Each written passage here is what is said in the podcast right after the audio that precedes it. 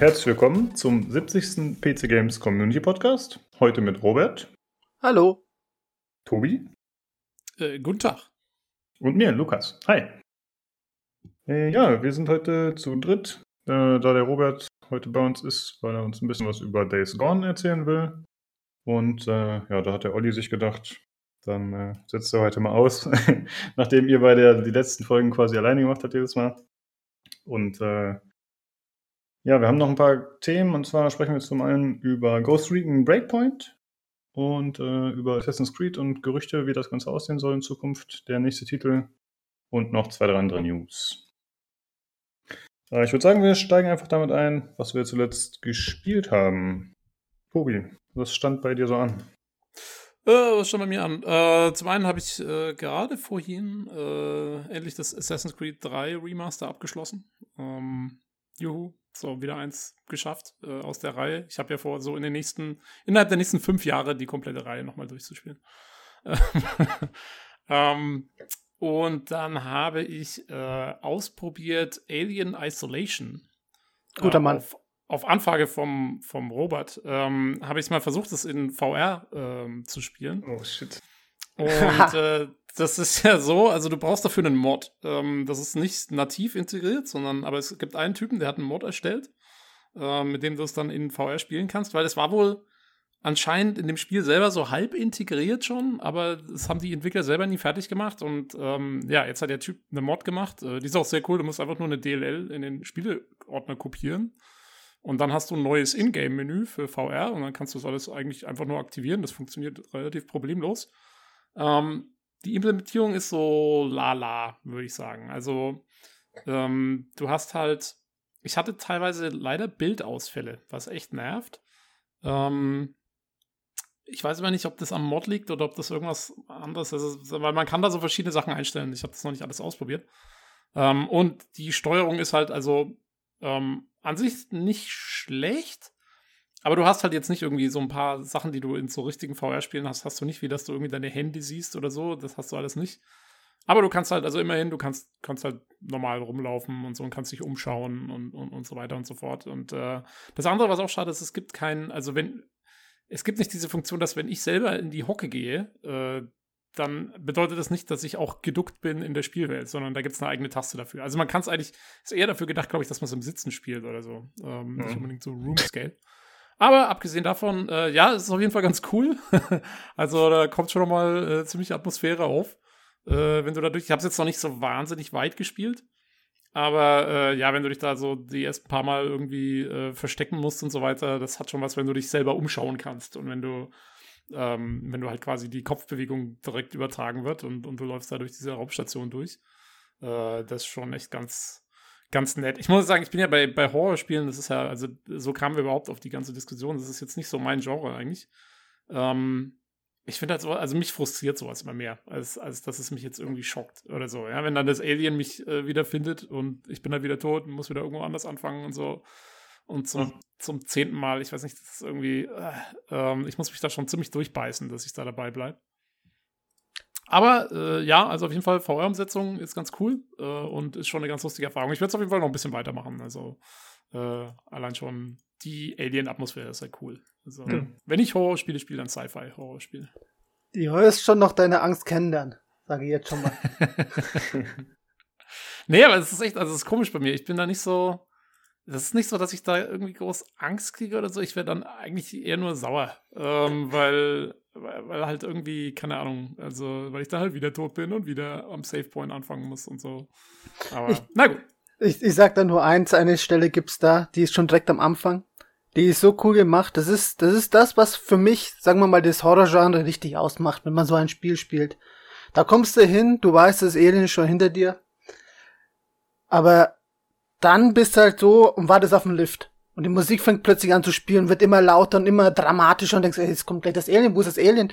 Und kriegst dann richtig schon Schiss so, weil du weißt, es kommt. Und es taucht noch nicht auf. Und dann kommt der Aufzug, der wird auch immer lauter. Und denkst, ey, das ist alles saulaut. Und dann gehst du in den Aufzug rein und dann habe ich den ultimativen Test gemacht. Nämlich, wenn du wirklich wartest lang genug, taucht auch das Alien auf. Früher, als es eigentlich auftauchen sollte. Okay. ja, das ist ähm, finde ich, wenn das so äh, konsequent dann tatsächlich auch gemacht wird und man eben nicht einfach nur das vorgegaukelt bekommt, dass das passieren kann, sondern dass tatsächlich dann irgendwann was passiert. Finde ich sehr gut. Ja. Aber was mir auch aufgefallen ist, ist ja doch äh, relativ linear bis jetzt zumindest. Ne? Also ähm, ich habe irgendwie hatte ich das so, als ich damals gelesen habe, habe ich das so verstanden, dass man wirklich relativ frei in dieser Raumstation unterwegs ist und sich halt dann irgendwie neue Gebiete eröffnen muss. Aber bis jetzt zumindest, was ich gespielt habe, ist alles ziemlich. Äh, du kommst eigentlich, kannst nirgendwo jetzt hingehen von selber. Also du, du läufst eigentlich schon durch diese Level durch irgendwie, ne? Ich würde es dann mal einfach so vergleichen wie mit äh, anderen Spielen, wo du einfach zwar ein Ziel hast, wo du hingehen musst. Und mhm. später hast du halt natürlich deine ganzen Tools, wie du halt gewisse Türen öffnen kannst. Dann kannst du vielleicht ein paar, sagen wir mal, unterschiedliche Lösungswege aufsuchen, um an dein Ziel zu gelangen. Aber prinzipiell mhm. musst du ja an dein Ziel ankommen. Also egal wie du ja. machst, so kannst du es jetzt nicht umgehen. Die Geschichte ist schlauchförmig. Ja, ja, okay. Ja, also mal schauen. Äh, ich bleibe noch ein bisschen dabei. Ähm, Werde dann vielleicht nochmal berichten, ob es mich doch noch irgendwie komplett gepackt hat oder so.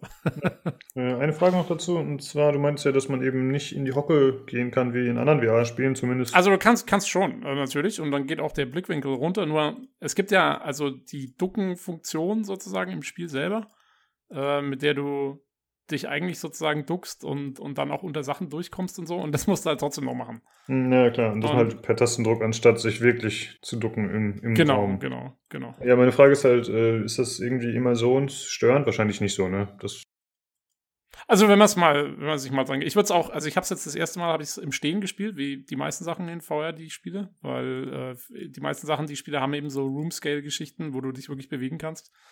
Ähm, wenn ich das jetzt nochmal wieder einschalten werde, dann äh, werde ich es wahrscheinlich eher im Sitzen spielen, weil es lohnt sich einfach nicht da. Du kannst jetzt mit der Bewegung selber nicht so viel machen, das meiste musst du doch über die Controller machen oder über die, äh, halt über die, die Touch-Controller. Also das hat er mit eingebaut, Touch-Unterstützung für die, für die Oculus-Controller. Also der Modder ist schon cool, ey, was der auf die, auf die Beine gestellt hat. Das ist schon beachtlich. Ja. Ach ja, zu den Black, Black Screens fällt mir gerade ein, das ist normal. Das habe ich jetzt, ich habe mal ein Video gesehen vor paar Wochen. Das hat, glaube ich, mit den, äh, mit den, äh, mit dem Bereich zu tun, wo du sitzt. Kann es sein, dass du äh, aus dem Bereich relativ schnell rauskommst und dadurch einen Black Screen bekommst? Ah, in dem Bereich. Ach so, also dass ich aus meinen Boundaries rausgehe und Ge dann wird der Bildschirm genau. schwarz? Genau. Also so, Ach, das so ist das Problem. Weil bei anderen VR-Spielen ist es nicht so. Da, da siehst du ja einfach nur die, die Boundaries, wo du drin sein sollst. Und ähm, ansonsten bleibt eigentlich das Bild gleich. Aber ja, mir ist es schon auch aufgefallen, dass das irgendwie ist, wenn ich irgendwie mich nach vorne beuge oder so. Genau. Ja, ah ja, ah, das ist interessant zu wissen. Okay. Muss man darauf achten das nächste Mal. Na gut, okay. also auf jeden Fall äh, lustiges Spiel. Ja. Hast du sonst noch was gespielt?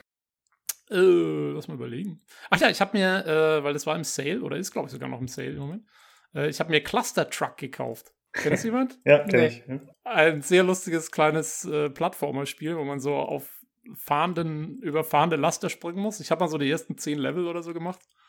Ähm, sehr kurzweilig, so voll arkadig halt, ne? Also, das ist so ein bisschen wie Super Meat Boy. Du, du mhm. stirbst total schnell, aber fängst auch total schnell dann wieder an und, und probierst es einfach 200 Mal, bis du es irgendwann schaffst. Äh, sehr lustig. Ja, ich habe das schon ewig in der Bibliothek, also gehört nicht mir, sondern dem Julian. Ich hatte mit dem äh, hier eine Steam-Bibliothek geshared, aber ich habe es irgendwie noch nicht ausprobiert. Ja, aber probier's mal aus. Also, das kann man auch sowas, das kann man gut mal für 10, 20 Minuten spielen, dann legst du es mal wieder weg, weil du zu viel hast. Ja. Ähm, aber auf jeden Fall ganz witzig. Ähm, sehr, sehr energetisierend, sage ich mal, dieses Spiel. weil auch von der Musik her und so, äh, es geht einfach alles so schnell. Ja, äh, dann knüpfe ich da direkt an, wenn du nichts mehr hast. Nee, das war's. ich habe nicht nur mit äh, Julian Family Share aktiviert, sondern auch mit einem anderen Kumpel hier vom Discord, jetzt gerade quasi brandneu aktiviert.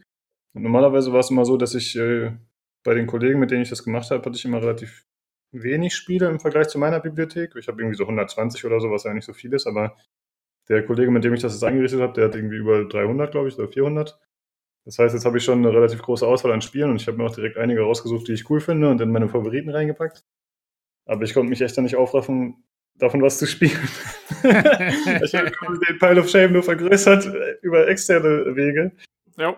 Ja, es ist ein bisschen doof gewesen. Ja, aber ich kenne das gerade, wenn man selber dafür keinen Cent ausgegeben hat, dann hat man auch irgendwie weniger Motivation, es zu spielen, oder? Das ist bei hm, ja. auch mal so. Das kann echt sein, das ist aber nicht. Das ist eine gute Begründung auf jeden Fall. Ja, mal gucken. Äh, vielleicht, also der hat auf jeden Fall auch gute Spiele, so wie Monster Hunter World zum Beispiel, aber dann denke ich mir so, boah, das ist ja wieder direkt vor der Klopper. Hm. Das hat mich dann direkt ein bisschen abgeschreckt, obwohl ich es eigentlich interessant finde. Äh, ich habe eigentlich nur gespielt äh, Sekiro wieder ein bisschen. Nachdem ich es jetzt echt länger liegen lassen und der Kumpel meinte, komm, spiel doch mal wieder weiter. Also ich habe schon gemerkt, bei mir ist schon dieses Stadium eingetreten, so, boah, ich habe eigentlich keine Lust, mich, mich ernsthaft mit dem Spiel auseinanderzusetzen, obwohl es so cool ist, aber es ist mir tatsächlich zu schwierig dann teilweise und zu frustrierend.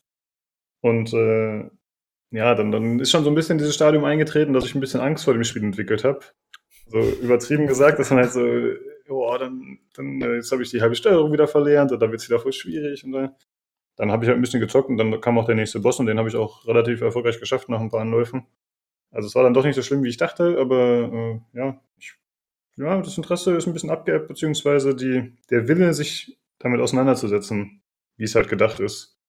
Mal gucken, wie es jetzt aussieht. Jetzt hätte ich auf jeden ja. Fall erstmal wieder eine etwas ruhigere Zeit, nachdem ich den Boss gelegt habe, aber ja, wird wahrscheinlich, äh, ich werde es wahrscheinlich nicht mehr so viel spielen, aber keine Ahnung, vielleicht packt es mich dann nochmal richtig. Aber das kenne ich auf jeden Fall auch, dass man mhm. irgendwie so ein Spiel mal ein bisschen liegen lässt und dann Stress hat, irgendwie da reinzukommen, weil man sich selber irgendwie, da hast du dann so eine Hürde, ne? so, eine, genau. so eine mentale Hürde irgendwie. Noch eine, verdammt. ja, und sonst, äh, sonst habe ich, glaube ich, gar nicht groß was gespielt. Also hat man wieder ein bisschen Rainbow Six zum Beispiel, haben wir wieder, wieder ordentlich vom Sack bekommen. Wenn man das halt länger nicht spielt, dann merkt man wieder, wie schlecht man wird. Ja, keine Ahnung, so Kleinigkeiten halt nur. Ähm, ja, dann ist äh, hier so Division 2 hat sich so zu meinem. Das ist so ein Spiel, was so quasi der Gegenentwurf zu Sekiro ist, weil das ist so ein Spiel, ja, ich will irgendwas zocken, was denn? Es soll auf jeden Fall nicht schwierig sein, es soll äh, mehr oder weniger anspruchslos sein. Okay, Division 2, also das ist halt so ein Komfortspiel. ich meine, es gibt schon schwierige Stellen, aber es ist halt nie richtig super stressig und selbst wenn man stirbt, dann, ja, dann versucht man es halt nochmal und es ist nie, äh, ja, es fühlt sich nie wirklich brutal an, aber es ist halt auch, andererseits kann man natürlich sagen, okay, es ist ein Wischiwaschi-Spiel. Das gilt eigentlich meiner Meinung nach für die meisten Ubisoft-Spiele. Mhm. Ähm, also ob es jetzt, was weiß ich, äh, eben Division ist oder Good äh, Wildlands, ja, kann manchmal so ein bisschen schwieriger werden, aber auch nie so wirklich. Also es ist alles immer so ein bisschen, ah, du verinnerlichst das so irgendwie halt. Mhm. Oder also Assassin's Creed ist halt das beste Beispiel. Ne? Da, das, das kannst du, da kannst du wirklich teilweise voll das Hören ausschalten. Ja. Du musst auch mal eigentlich nur eine Taste drücken und dann nach vorne und dann macht der schon alles andere. Das sieht trotzdem cool aus. Das ist so, also für mich ist es eben, deswegen spiele ich die jetzt auch alle wieder äh, weil das sind so, so, so die perfekten Feierabendspiele, wo du irgendwie ja, kommst nach Hause, hast eigentlich keinen Bock mehr, irgendwas jetzt groß zu machen. Aber das geht dann noch irgendwie. Ähm. Ja, die sind sehr gefällig. Ist quasi wie so eine Tiefkühlpizza, ne? Kennt genau. man, ist, ist nichts Anspruchsvolles, aber geht trotzdem gut rein. ja. Oder wie so ein Blockbuster-Film um 20 Uhr, wenn du dir das Essen schon vorbereitet hast und was guckst, dann guckst du irgendeinen Blockbuster. So ist auch Assassin's Creed. Genau, genau ja. Dann schläft man am Ende ein. ja, das ist auch okay dann. Ja. Ein toller Abend. Drei von zehn. ja, das war es eigentlich äh, bei mir so. Robert, was hast du so gespielt? Oh ja, eine Menge. Also fangen wir mal an mit Days Gone. Habe ich natürlich gespielt, weil ich die Chance ein bisschen nutzen muss, weil meine Verlobte momentan unter der Woche bis Donnerstag immer weg ist. Also habe ich die Playstation für mich. Mhm. Also spiele jetzt mal Days Gone und wenn ich dann das dann mal durch habe, werde ich vielleicht dann endlich mal meinen Red Dead Redemption 2 Spielstand mal weiterspielen, was momentan ein bisschen rumliegt, weil ich einfach keine Zeit dafür gehabt habe. Und neben Days Gone, das auf was ich ja später einkommen, reinkommen werde, habe ich noch ähm, Xenoblade Chronicles 2 gespielt für die Switch. Eins finde ich, der unterschätztesten Spiele, die es gab in den letzten Jahren. Also ich finde es fantastisch, wie sie spielt, vor allem vom Gameplay her. Und ja, dann halt Forza. Forza mhm. spiele ich immer, weil Forza jede Woche einmal geupdatet wird mit neuen Content, neuen Inhalt, neuen Rennen, die man fahren kann. Und, und dann mit dem Spirit Ogre spiele ich ja immer noch regelmäßig jede Woche einmal Borderlands 2. Okay. Ah ja. Und ja, was war da noch was drunter? Ja, genau, Overcooked habe ich noch gezockt mit, mit, mit meiner Verlobten. Hm? Ja, cool. Es gibt ja mittlerweile Overcooked 2, glaube ich auch, ne? Ja, ja, wir haben beide. Eine, einmal für die Playstation haben wir einen 1 für die Switch haben wir einen 2 Hm, okay. Äh, Xenoblade 2 war doch Switch only, richtig? Ja, leider. Also es, es ist so ein Spiel, das würde ich jeden, der Rollenspiele mag, ans Herz legen, auch wenn die Story ein bisschen kindlich gehalten ist, tatsächlich, weil der Protagonist einfach ein Kind ist. Aber ich kenne wenig Spiele, die erstens, ich glaube, 50 Stunden oder 40 Stunden, irgendwas so dazwischen, allein an Cinematics bieten. Oder 30, irgendwas so, man müsste die mal zusammenzählen. Aber von verdammt viel. Und, äh, und eine wirklich spannende Geschichte auch erzählen und halt so ein äh, ausgeklügeltes, auch noch kein einfaches, man muss erst mal reinkommen, äh, Kampfsystem haben. Aber das auch, wenn man es mal checkt, richtig, richtig Spaß macht. Ja, okay, cool. Ähm, irgendwas wollte ich gerade noch fragen zu den anderen Spielen. Was hast du nochmal genannt? Äh, vor Overcooked, was war das nochmal? Äh, ja, Forza. Achso, Forza, genau. Ähm, ist das dann auch so, wie ich The Division spiele? Also eher so, ja, ich spiele ein bisschen komfortmäßig und fahre ein bisschen in der Welt rum oder spielst du dann tatsächlich Multiplayer gegen andere Leute? Ja gut, ähm, Horizon ist ja so gestrickt, dass du ja auf einen Server bist, automatisch. Also du kannst es ausstellen, aber ist Quatsch. Also ich lasse es immer an und dann bist halt direkt auf dem Server, wo schon mal bis zu, ich glaube 70 Leute waren es, schon da automatisch fahren, auf einer offenen Welt. Und dann gibt's einmal auf dem Server äh, äh, ein Forza-Event, der jede Stunde mal läuft, wo man halt gemeinsam entweder irgendwelche Ziele erreicht. Da kann man auch, wenn man möchte, wenn man gemeinsam fährt, äh, in, in Koop gibt's dann immer so eine Weekly Quest, die man gemeinsam erfüllen kann, wo man halt äh, drei Rennen am Stück fährt und äh, NPCs äh, besiegt. Man kann natürlich auch gegeneinander fahren, gibt's auch. Es gibt halt genug Möglichkeiten. Ich selber mache eine Mischung aus allem. Ich möchte im Endeffekt nur meine, sagen wir mal, Weekly Quests, die ich habe, das sind ungefähr sechs Stück, alle erreichen. Da kriegst du halt dann ein Auto meistens oder zwei, je nachdem mittlerweile sind's mehr, die du sonst nicht bekommst. Die kriegst du nur durch diese Quests. Die kannst du auch nicht kaufen. Die sind halt auch, auch verpassbar. Und äh, ja, die EP und so nehme ich auch noch mit. So, sowieso, ich habe glaube, so viel Geld und so viel Zeug, dass ich eigentlich gar nichts mehr kaufen kann. Ich brauche nur noch diese, sagen wir mal, Autos, die man so anders nicht bekommt. Ja, ist so quasi das typische System Games as a Service, ne? dass man halt jede Woche auf jeden Fall wiederkommt oder am besten jeden Tag sich einmal einloggt, irgendwas die macht. Machen, die machen es wirklich richtig. Also die machen, die, wenn man sagt Games of Service, die machen es perfekt. Davon könnte sich EA und die anderen wirklich mal eine Scheibe abschneiden, wenn sie sowas anbieten wollen. Hm. Findest du, findest du das gut, dass man quasi diese Challenges hat, die einen irgendwie doch dann dazu verleiten, das Spiel zu starten und sich einzuloggen, obwohl man eigentlich vielleicht gerade mal keine Lust drauf hat? Du musst es mal so sehen. Wenn das Spiel allein schon im Voraus eine offene Welt bietet und die meisten Autos, die momentan Rollen, äh, Rennspiele bieten, schon von Haus aus ohne diese Autos, dann ist Game Boy Service dazu gut. Wenn natürlich jetzt aber so wäre, dass die statt 500 oder 600 Autos äh, oder 400 waren es, glaube ich, nur 50 Autos anbieten und der Rest dann, die restlichen 350 oder 450 oder wie viel es dann insgesamt sind, dann im Nachhinein so reinpatchen, dann ist es scheiße. Hm. Okay, ja. Ja, ich erwische mich halt öfter dabei, wie ich dann in irgendwelchen Spielen dann mich doch mal einlogge. Aber bei Magic habe ich das zum Beispiel öfter, das spiele ich auch eigentlich immer mal wieder, ist auch ein cooles Spiel. Aber da logge ich mich dann tatsächlich ein, um irgendwie jeden Tag ein paar Aufgaben zu erfüllen und dann dafür halt irgendwie Gold abzusahnen, wo ich mir neue Kartenpakete holen kann. Und äh, ja, ich meine, dann, dann bleibe ich tatsächlich auch wieder drin. Also es funktioniert schon. Sie ziehen einen rein und man hat auch wieder Spaß direkt. Aber da ist es echt so, dass ich äh, es wegen dieser Systeme spiele und deswegen auch nur starte teilweise. Also es ist äh, manchmal schon ein bisschen strange. Aber es funktioniert ja, bei, halt.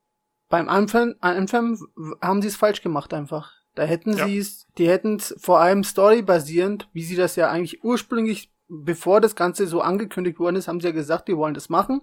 Und vor allem auch mit der Story weiterziehen. Das, das Ende des Spiels deutet ja auch darauf hin, dass es da weitergeht. Aber bisher, ich weiß es nicht, ich habe bislang nicht mal gespielt. Vielleicht haben sie es weiter, für, äh, weiter gemacht, aber so, wie ich das immer rauslese, hat, hat sich da nichts getan.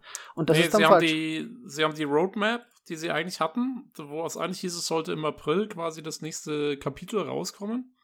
Äh, die haben sie nach hinten verschoben, weil sie jetzt erstmal eben mit den ganzen äh, Bugs hantiert haben und dieses Loot-System irgendwie auf die Reihe kriegen wollten und so. Also das ist alles äh, verschoben worden. Deswegen sind die meisten Leute auch nach wie vor ziemlich sauer auf das ja, Spiel. Ja, und ja. Da, da, ist halt einfach dieses System von Game of Service komplett gescheitert, aus diesem Grund. Ja, in dem das, Fall tatsächlich. Ja. ja, da hast du recht, das ist ein guter Punkt. Ja. Also wenn, ich muss auch sagen, wenn so, wenn so wöchentlich äh, oder, oder meinetwegen auch täglich, wenn du irgendwelche kleinen Sachen machen kannst, wie du irgendeinen Schmonz kriegst, den du normal halt nicht kriegst oder, oder beziehungsweise, was weiß ich, der dann irgendwie durchrotiert oder von mir aus sogar Sachen, die du dir ansonsten auch per Echtgeld kaufen kannst. Da habe ich sogar auch nichts dagegen. Zum Beispiel äh, bei Odyssey haben die das so gemacht, ne? Da haben sie, ähm, da äh, kannst du pro Tag eine kleine Quest machen und kannst, du kriegst dafür so eine Währung, so eine spezielle und mit der kannst du dir dann einmal die Woche irgendwie ein zufälliges Item sozusagen rauslassen aus dem Pool von den Items, die sie eigentlich sonst auch verkaufen per Echtgeld. Mhm. Ähm, das ist jetzt äh, sicherlich keine tolle Mechanik, aber es stört erstens nicht und, und ich finde auch, es ist nicht, weißt du, die Sachen, die, die du da kriegst, sind nicht so gut, dass ich jetzt mich gezwungen fühle, das jetzt zu machen die ganze Zeit.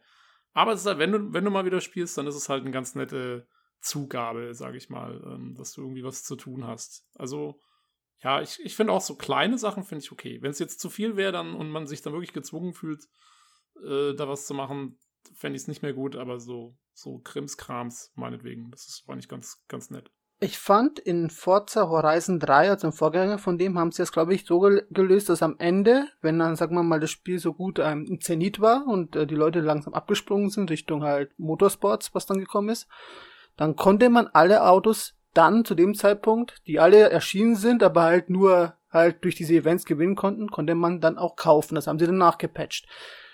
Wenn man das so macht, ist es dann auch in Ordnung. Sagt, äh, sagt man mal, es läuft dann zwei Jahre und am Ende der zwei Jahre, wo man merkt, jetzt langsam ist das Ende des Spiels erreicht, so gesehen, dann können sich die Leute auf natürlichen Weg das dann auch natürlich äh, den Inhalt er ergattern, dann ist das auch völlig in Ordnung. Ja, und, und, und wer es dann noch wirklich haben will, ähm, der, mein Gott, also äh, ich sag mal, dem ist dann auch nicht mehr zu helfen. jo, okay. Ich denke, dann haben wir die Spiele, die wir gehabt haben oder gespielt haben, abgehandelt. Oder hattest du noch was, Robert? Nee, ne? Ne. Okay. Äh, dann würde ich noch gerne kurz einmal ein Video empfehlen. Wir hatten erst überlegt, ob wir das in die Themen mit reinnehmen, aber da es äh, für uns alle jetzt nicht so interessant war, haben wir gesagt, wir sagen es kurz so. Und zwar hat ja die State of Play stattgefunden. Das ist diese PlayStation äh, Videokonferenz, wo halt, äh, oder diese Show, wo halt diverse Spiele vorgestellt wurden. Aber da das Ganze eben so PlayStation Center ist, haben wir gesagt, okay, brauchen wir nicht. Äh, wir verlinken das Video und wer will, schaut sich das ganz einfach an und zieht selber seine Informationen daraus. Jo.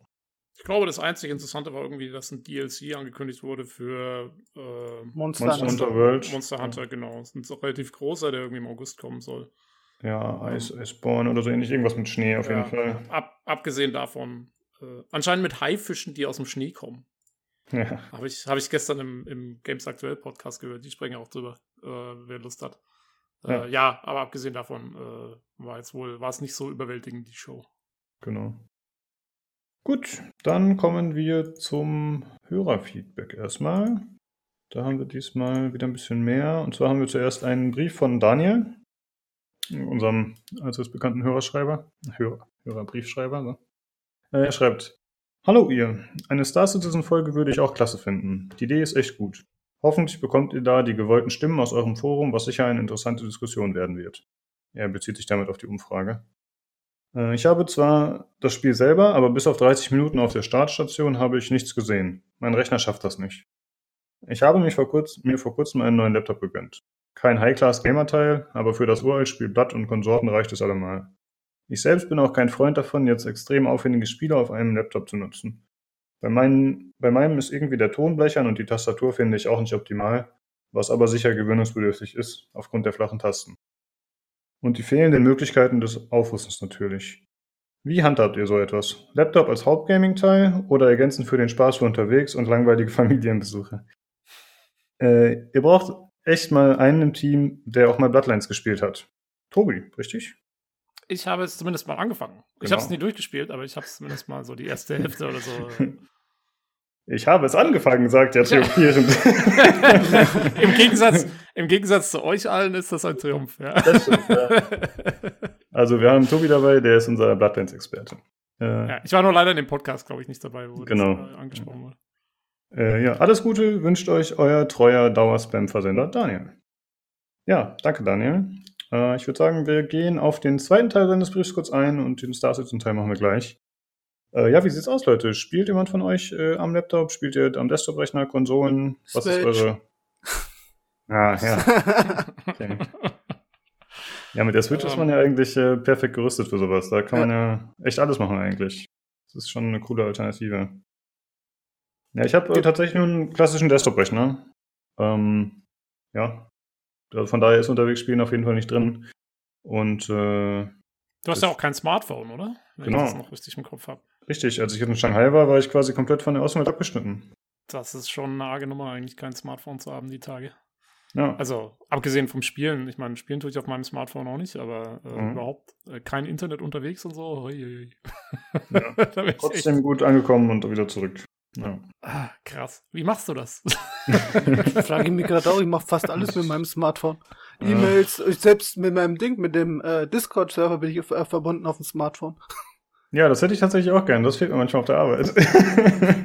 ich gehe da manchmal auf der Arbeit schon ins Discord, aber eigentlich äh, lieber nicht so. Ja. Ähm, ja, du hast auch einen Desktop-Rechner, oder, Tobi? Also abseits ähm, also mein, mein Spielrechner ist auch ein richtig äh, guter Desktop-Rechner. Würde ich auch nicht anders haben wollen, weil ich mag auch meinen meinen 32 Zoll Monitor hier und so. Ne? Also wenn dann, wenn dann richtig. Wann ist der klein? Ähm, so klein. Ja, ja, der kleine. Naja, es ist ein Monitor, kein, kein äh, 60 Zoll Fernseher oder sowas. Ähm, aber äh, ja, Laptop, ich meine, ich habe natürlich einen Laptop für die Arbeit und so. Ähm, auf dem spiele ich aber eigentlich kaum. Und ich glaube, ich hätte auch keinen Bock, eben genau wegen dem, was er sagt. Ich glaube, also mit der Laptop-Tastatur und so hätte ich Probleme. Ich benutze, also ich habe ein MacBook ähm, und ich benutze sehr gerne das Trackpad für normale Anwendungszwecke. Aber spielen kannst du mit sowas natürlich nicht. Ähm, ähm, und, und, ah doch, ich habe mal, äh, glaube ich, ähm, irgendwann, weil da war ich irgendwie unterwegs und so und ich war, und war irgendwie abends im Hotel gesessen, wollte irgendwas spielen. Ähm, und dann habe ich auf diesem Laptop äh, bis jetzt zwei Spiele gespielt. Das eine ist The Dig, das Point-and-Click-Adventure aus den 90ern. ähm, und das andere ist auch ein Spiel aus den 90ern, nämlich äh, Crusader. Äh, No Regret, glaube ich. No. Remorse, oder? No Remorse, glaube ich, ist, das, ist der erste Teil, der in Deutschland, glaube ich, indiziert ist. also, okay. Ähm, äh, also war es bestimmt der zweite Teil. Äh. Ähm, ja, und das ging ganz gut eigentlich, weil das braucht nur Pfeiltasten und irgendwie äh, Control und Space und so. Aber also normale Spiele, nee, ähm, würde ich auch nicht machen. Und äh, ich habe zwar keine Switch, aber ich habe ein uraltes iPad. Ähm, aber darauf habe ich mir mal ähm, Baldur's Gate und äh, Knights of the Old Republic äh, besorgt. Und äh, vor allen Dingen KOTOR habe ich relativ ausführlich gespielt auf dem Tablet und das ging erstaunlich gut. Also, Das- ähm, Das ist super umgesetzt auf den, auch auf den Smartphones und auch auf den Tablets. ja, also ich war auch erstaunt. Und vor allen Dingen, also mein altes iPad hat das Ding auch noch gepackt, ähm, weil das ist wirklich, also ich glaube, das iPad ist von 2009 oder so, ist glaube ich ein iPad 2. Ähm, aber ja, nee, das ging, das ging erstaunlich gut. Also da war ich auch positiv überrascht. Mhm. Ich habe tatsächlich äh, längere Zeit ein bisschen davon fantasiert, mir irgendein Tablet zu kaufen, um darauf XCOM zu spielen, Enemy Within. Mhm, mhm. Weil es gibt äh, sowohl Civilization 5, glaube ich, als auch XCOM äh, Enemy Within eben für diese Systeme. Aber letzten Endes habe ich mich dann nicht dazu durchringen können und das war wohl auch die richtige Entscheidung. Aber Ja, also XCOM- cool irgendwie. Hm? Also XCOM könnte ich mir auch super vorstellen auf dem Tablet. Ja, das kannst du ja unterwegs zocken, das ist stressfrei. Äh, Keine Ahnung, du kommst, äh, was weiß ich, du fährst mit der Bahn, kommst an deiner Station an, okay, kannst ja direkt wegpacken. Also du bist jetzt nicht wie bei Sekiro, wo du dann gerade vor dem Boss stehst und ein Problem hast. So. Also man kann ja jederzeit ausmachen oder eben pausieren, problemlos. Ja. Cool. Ja, aber ich, also ich muss auch sagen, ich habe mein, mein Tablet ist auch eigentlich nicht zum Spielen da. Also ich habe es eigentlich auch eher zum Arbeiten und zum, zum Paper lesen und sowas halt. Zum Ähm, Arbeiten. Was arbeitest du damit? Also ich, Ja, ich meine, also was macht man da auch effektiv so? Äh, effektiv, also ähm, ich habe es immer auf Konferenzen dabei, weil da habe ich keinen Bock, den ganzen Laptop mitzuschleppen und dann kannst du halt trotzdem den Plan anschauen und so. Und, und vor allen Dingen benutze ich so ein Paper zu lesen, also äh, wissenschaftliche Paper halt für, für Mhm. die Arbeit. Äh, da ist das iPad genial, weil, weil du halt so schön zoomen kannst. Also gerade wenn du jetzt irgendwelche Figures drin hast und du musst dir irgendwas genauer anschauen, ne, dann äh, zoomst du da rein und raus und kannst Sachen anstreichen und so. Und das ist schon perfekt. Also ich habe, ich druck praktisch kein Papier mehr aus. Ähm, Ja. Ja, cool. Deswegen, ja. Ja, und sonst, äh, wie er geschrieben hat, ja, mit der Tas- Tastatur am Laptop ist halt ein bisschen gewöhnungsbedürftig auf jeden Fall. Aber ich finde, das kann man schon mal machen. Also ich würde, man könnte ja theoretisch auch eine externe Tastatur noch anschließen, glaube ich. Aber das ist ja auch ein bisschen Quatsch dann. Ich weiß Und- nicht, ich könnte ich könnt nie auf so einer Tastatur schreiben. Ich habe jetzt extra, wenn man so, wenn man es hört? Schöne, alte, maschinelle Tastatur, aber eine moderne. Ich kann, das, das, ich weiß, ich brauche diesen Druck einfach, den man so spielt. Ich habe einmal mit dem Laptop äh, äh, versucht zu spielen. Ich bin wahnsinnig geworden. Ich habe das Ding dann auf die Seite gelegt und es war von einem Kumpel gesagt, spiel selber, ich brauche eine Tastatur, da eine gescheite. Hm. Also da muss ich aber jetzt auch noch kurz einwerfen, weil ich hatte mir, als ich mir hier meinen neuen Computer gekauft habe, habe ich mir extra auch eine mechanische Tastatur gekauft, weil alle gesagt haben, oh, viel besser als irgendwie diese komischen Billigtastaturen, bla bla bla. Und ich habe die angeschlossen, ich habe sie, glaube ich, zwei Tage verwendet, dann habe hab ich mir eine andere gekauft, weil mir ging einfach dieses Geklicke so auf den Sack. also echt, das habe ich, das kann, also ich da, das. da, ich bin da voll ausgeflippt, weil selbst, ich meine, ich bin hier immer mit Kopfhörern zugange, äh, aber selbst mit den Kopfhörern war das mir noch zu laut und irgendwie zu, ah, nee. Also, und ich bin dann, ich nehme so, ich habe so eine ganz normale, äh, so eine, ja, normale standard Rubberdome quasi. Ja, nichts Die Besonderes auf jeden Fall. Ja. Ähm, äh, was hattest du denn für Switches in deiner mechanischen Tastatur? Weißt du das? Die Farben die sind ja sortiert eigentlich. Keine Ahnung. Ey. Also, wenn dieses Geklicke spricht eigentlich für die blauen, die irgendwie nochmal so einen extra Sound machen. Also, zusätzlich zu dem Ton, wenn sie quasi auf das Gehäuse aufschlagen, haben die nochmal so ein Klicken mit drin. Ich habe bei mir die roten drin, die eigentlich für Spielen mit am besten geeignet sind und ja, ist schon laut. Aber ich, ja, ich glaube, glaub, aber die hatte ich auch. Also ich hatte jetzt keinen extra Klick, aber allein nur, also es war halt einfach hm. so laut, immer diese Taste äh, zu drücken. Ich kann es gar nicht mal gerade bei mir sagen. Ich müsste mal hier die Taste rausnehmen, weil ich habe eins, das kann man komplett zerlegen. Nee, bei mir ist es durchsichtig. ja, es gibt auch, mittlerweile gibt es auch mehr. Also früher gab es ja Rot, Braun, Blau und noch irgendwas, glaube ich. Aber mittlerweile gibt es ja auch von Razer zum Beispiel, die haben ihre eigenen Farben und wahrscheinlich auch ihre eigenen Systeme und so. Also, die machen es doch bestimmt in Neongrün, oder? Ja, richtig, natürlich. Mindestens, also mindestens einen natürlich. oh, wie ihren Toaster. Habt ihr das, sorry, das ist jetzt etwas Themenfilm, aber habt ihr das gesehen mit dem Toaster? Ich glaube, über den haben wir schon mal gesprochen, den Razer Toaster. War das nicht so ein April-Scherz oder sowas? Ja, aber das war, war das jetzt nicht erst diese Woche wieder in den News, dass die eben, also dieser April-Scherz ist, glaube ich, von 2013 oder 14 oder so gewesen. Ich kann mich noch daran erinnern, als das war. Und, ähm, und da hieß es irgendwie, also wenn irgendwie so und so viele Likes auf Facebook zusammenkommen, äh, dann, dann stellen sie den Toaster tatsächlich her und es hätte irgendwie eine Million Likes gebraucht. Aber sie haben gesagt, wenn sich einer irgendwie, ich glaube, das Razer-Logo oder so tätowieren lässt, dann zählt das für 100.000 Likes. Und es haben sich halt tatsächlich irgendwie neun Idioten gefunden, die das gemacht haben. und dann 100.000 haben sie irgendwie noch so zusammengekriegt. Und äh, ja, jetzt hieß es irgendwie so, also ja, sie jetzt fünf Jahre später, äh, sie basteln jetzt tatsächlich diesen scheiß Toaster zusammen. Okay, aber finde ich cool, wenn sie es tatsächlich machen. Ich meine, das ist natürlich auch eine clevere Marketing-Idee. Also, ich also meine, noch ist es nicht passiert. Sie haben gesagt, sie machen das. Ja, umso besser. Weil wir reden jetzt schon drüber. Also, ja, ja cool. Aber ich finde es gut. Mal gucken, ob es wirklich was draus, äh, was draus wird. Ja, ich fand vor allen Dingen, also ich fand halt diesen Slogan äh, Bread to Win, fand ich schon sehr schön. Stimmt, ist, ja. Äh, ja, ich wollte noch sagen zu der mechanischen Tastatur. Ich, ich mag die zwar sehr gern und ich feiere auch den Sound ab wie der Robert, aber ich verschreibe mich damit deutlich häufiger, als das mit meiner alten Tastatur der Fall war weil die Tasten eben irgendwie leichtgängiger sind und ich rutsche dann schon mal öfter ab und dann drücke ich direkt noch eine zweite dazu. Also das muss ich schon sagen, dass ich beim Tippen mehr Probleme damit habe. Echt? Abrutschen? Hatte ich noch nie. ich bin, ja, man ich drückt halt schon mal eine zweite Taste so ein bisschen nebenbei. Wenn man jetzt ein bisschen fettfingert und halt zwei Sachen drückt, dann bei meiner alten Tastatur war das kein Problem, weil halt, weil der Anschlag nicht so leicht war. Aber hier ist es halt schon so, dass ich dann was irgendwann mitdrücke ab und zu mal. Doch. Das habe ich nur bei den dünnen Tasten, also Laptop-Tasten. Hm, ja. Ich finde Laptop-Tasten an sich gar nicht so schlimm, muss ich sagen. Aber, zum, aber die haben halt natürlich, also den Anschlag finde ich okay. Aber das ist halt blöd, dass die alle so flach sind und keine Erhebung. Du kannst halt kaum fühlen, wo du gerade bist, so ziemlich. Man hat seine Standardposition nicht so gut im Griff. Ja, gut.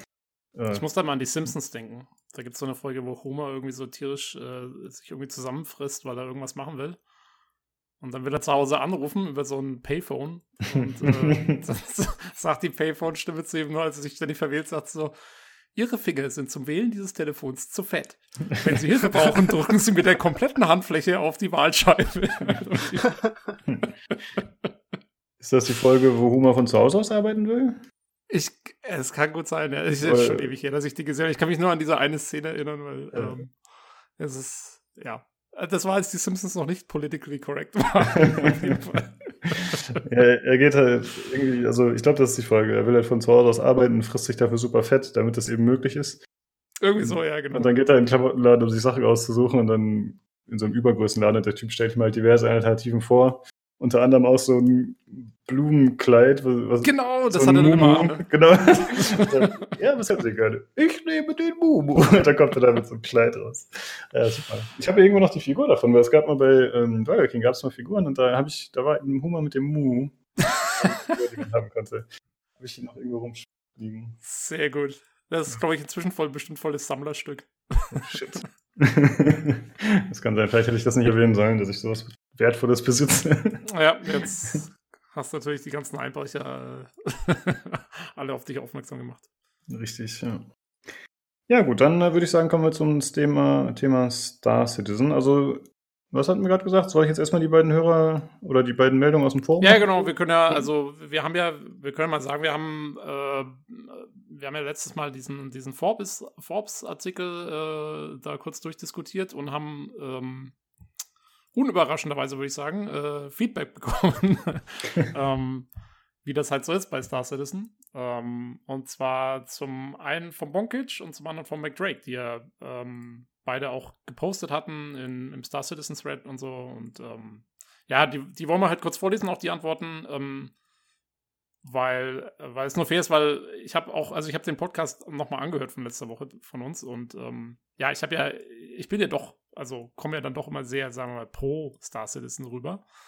Ähm, letztendlich und ähm, ja, und die beiden haben, haben, haben halt doch eher kritischere Meinungen, deswegen äh, wollen wir das auf jeden Fall kurz Kurz sagen. Willst du das vorlesen, Lukas, oder soll ich? Ich mach das, ja. Ich meine, wir fordern ja eh immer Feedback ein und freuen uns drüber. Also von daher, also ich, ich finde es immer cool, wenn wir was vorlesen können. Genau, ja, auf jeden Fall. Äh, ja, Bonkic hat geschrieben, im Forum, wie gesagt, äh, wo ich schon als großer Kritiker erwähnt werde, ich habe nicht gesagt, dass das Waschen dreckiger Wäsche relevant für die Entwicklung von Star Citizen wäre, weil Gardiner bei CIG arbeitet. Das tut sein Bruder Aaron ja auch. Ich habe mir die Frage gestellt, weshalb Roberts seine demzufolge schon Jahre vor Unternehmensgründung bestehende Beziehung zu Gardner geheim gehalten hatte. Das hat einfach ein Geschmäckle, mindestens. Ansonsten toller Podcast, macht weiter so. Äh, ja, da hat er auf jeden Fall recht. Also ich vermute, ich habe ihn großer Kritiker genannt. Ich habe nicht nochmal nachgehört. Nee, das glaube ich war ich. Ähm, ja. Und das ist auch gar nicht, also ich hoffe, er hat es nicht negativ aufgefasst. Das ist jetzt nicht unbedingt negativ gemeint. Ja? Also ich, man kann Star Citizen kritisieren, auf jeden Fall. Ähm, deswegen passt es schon, wenn das Leute tun. Ähm, nur, ja, ich habe einfach versucht zu charakterisieren, wie seine, seine Forenbeiträge halt normal, wie ich das aufgefasst habe, sage ich mal. Ähm, was die Tatsache angeht, dass, dass er das geheim gehalten hat, das war mir gar nicht bewusst, ehrlich gestanden, weil, ähm, ja, ich, ich bin auch selber, ich bin erst 2016 eingestiegen bei Star Citizen. Ich hatte mich damit vorher auch nicht großartig auseinandergesetzt. Und da war das alles längst bekannt und, und da war sie schon eine relativ prominente Figur, sage ich mal, in dem ganzen, in der ganzen Szene. Ähm, Insofern, das wusste ich jetzt gar nicht so genau. Also, okay, das ist fair enough. Ähm, kann man sich natürlich fragen, wieso. Ähm, ja, ja. Oh mein Gott. Auf der anderen Seite, ja. Ja, ich finde, er hat schon recht. Also, man hätte es öffentlich. Man hätte es sagen können, ja. Genau. Ja. Ist jetzt kein großes Ding, meiner Meinung nach, aber okay. Es ist auf jeden Fall nicht ideal gemacht. Ja, da wird anscheinend schon extra eben ein bisschen was zurückgehalten wie es man halt auch von vielen Unternehmen kennt, ist ja relativ normal, aber gut, bei anderen wird sich halt auch aufgeregt und äh, ich verstehe auf jeden Fall. Naja, es ist halt auch so, dass, ich meine, das Unternehmen ist halt insofern speziell, weil es halt wirklich so direkt von anderen, von, von so der Allgemeinheit finanziert ist. Ne? Bei einem anderen Unternehmen, wenn irgendwas zurückgehalten wird oder so, dann ist es halt auch so, es geht halt dann, dann auch, dann kannst du halt das Argument bringen, es geht ja keinem was an, außer jetzt vielleicht irgendwelchen Investoren oder Aktionären oder so. Mhm.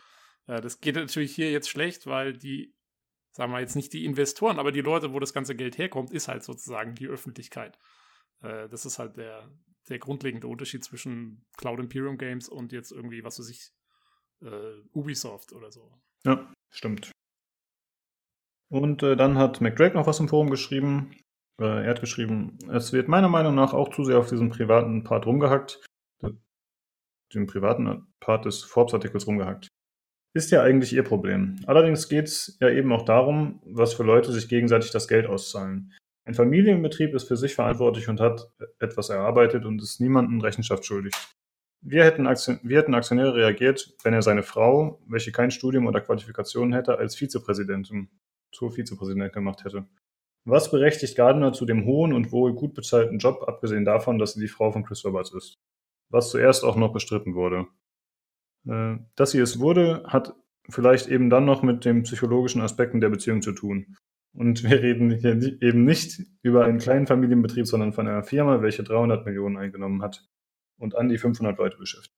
Ja, aber also da muss ich jetzt schon wieder sagen, das ist halt wieder so eine Sache, äh, wenn der kleine Familienbetrieb äh, Sachen machen kann, irgendwie, ich,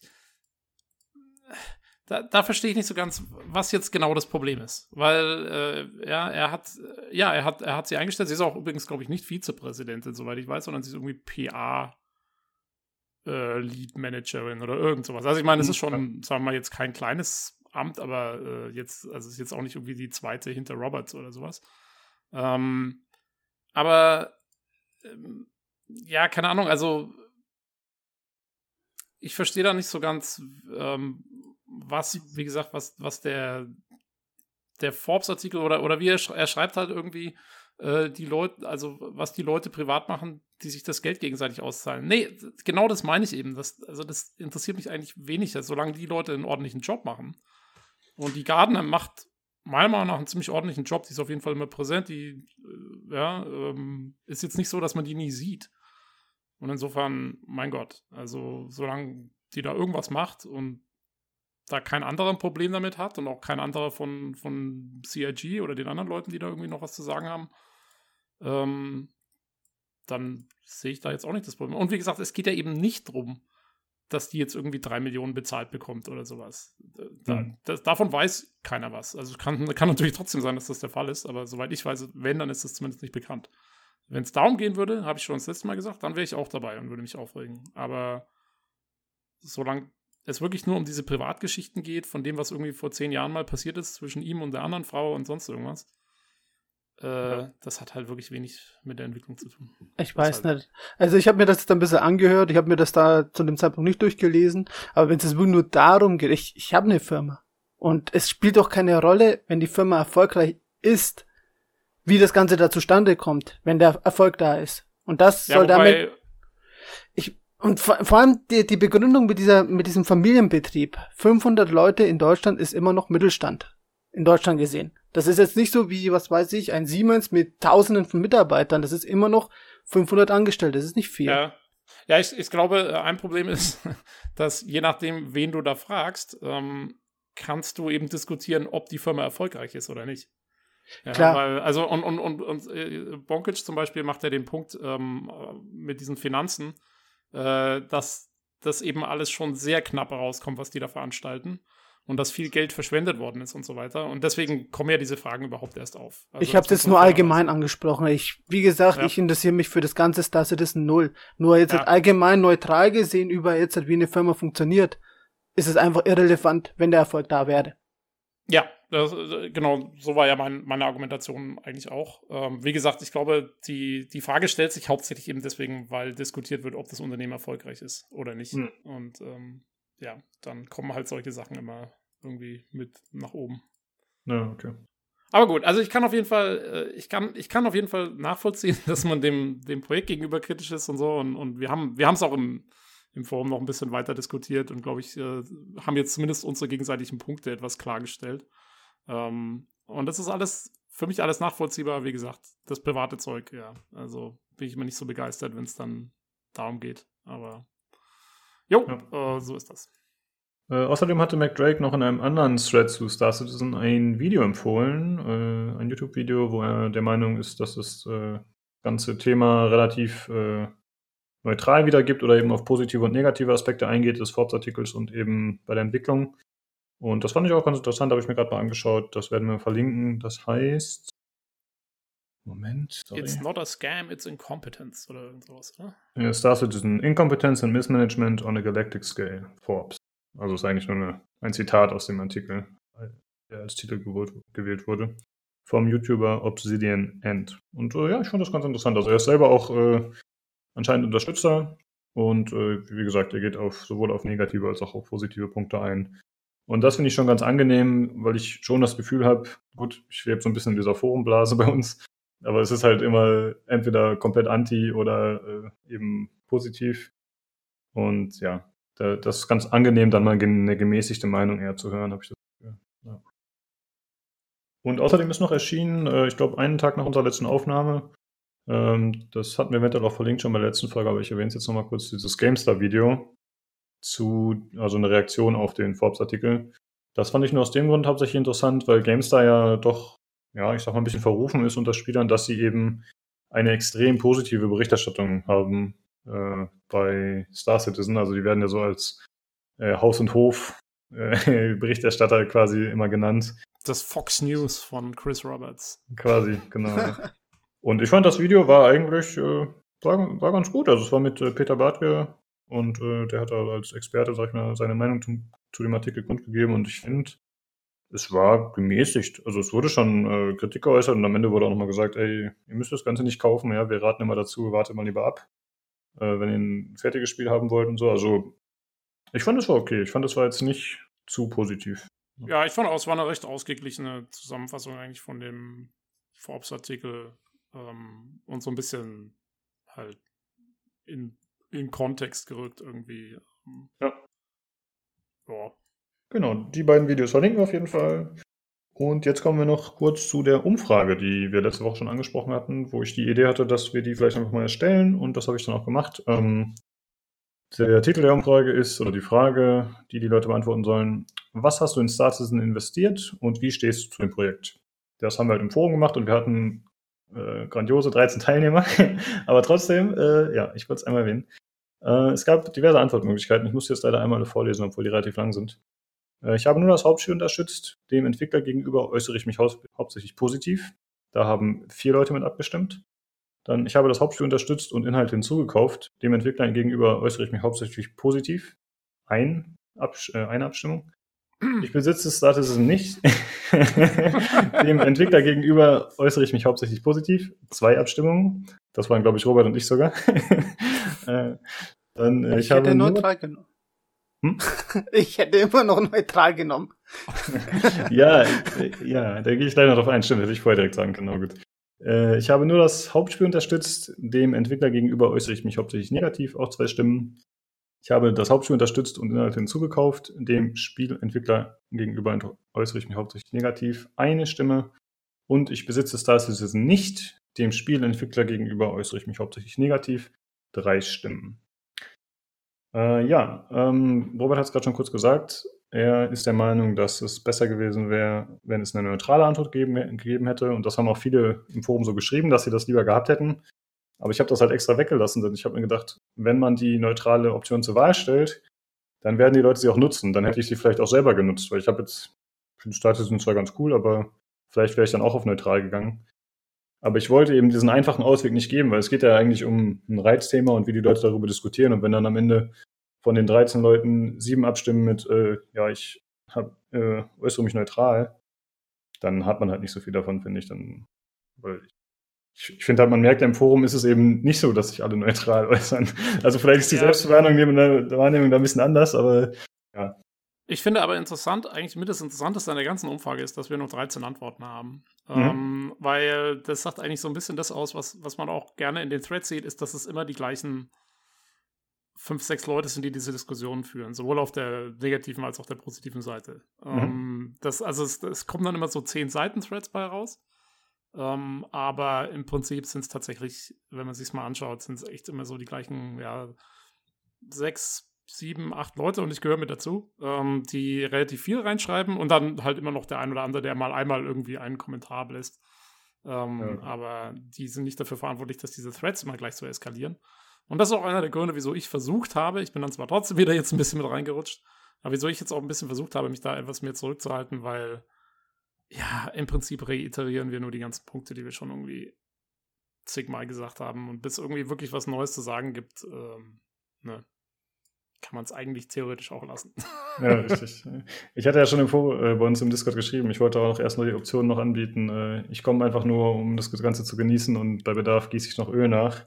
Das wäre auf jeden Fall auch passend, weil, also ich gucke manchmal auch einfach nur. Also ich habe auch keine Lust mehr mitzudiskutieren, größtenteils, weil es mich halt teilweise auch ein bisschen äh, eher, ja, aggressiv fast schon macht, aber ja, einfach nur so als Außenstehender ein bisschen zu lesen, ist ganz spaßig. Hm. Ich habe ehrlich gesagt, wir haben ja auch schon geschrieben, also ich habe mich in den Themen überhaupt nicht mehr so informiert über Star Citizen. Das hat einfach den einfachen Grund, weil es einfach erstmal irgendwie, ich brauche einen Aussichtspunkt zu sehen, kommt es raus oder kommt es nicht raus. Momentan ist einfach der Punkt unwissend. Ich weiß ja nicht. Ich weiß ja nicht, was in zwei Jahren ist. Ich weiß nicht, was in drei Jahren ist. Ne, von dem nächsten Jahr brauche ich gar nicht mal anfangen zu träumen und deswegen ist das Spiel einfach für mich uninteressant. Deswegen habe ich auch gesagt, ich brauche neutral. Mhm. Ja. ja. Wobei er im Moment der, äh, glaube ich, der geplante Erscheinungsteam für Squadron 42 ist, äh, glaube ich, nächstes Jahr jetzt. Aber wie gesagt, der war auch schon mal 2014, deswegen äh, immer mit der Ruhe. Ja, die ja. haben halt eine andere Zeitrechnung da. So ist es. Ja.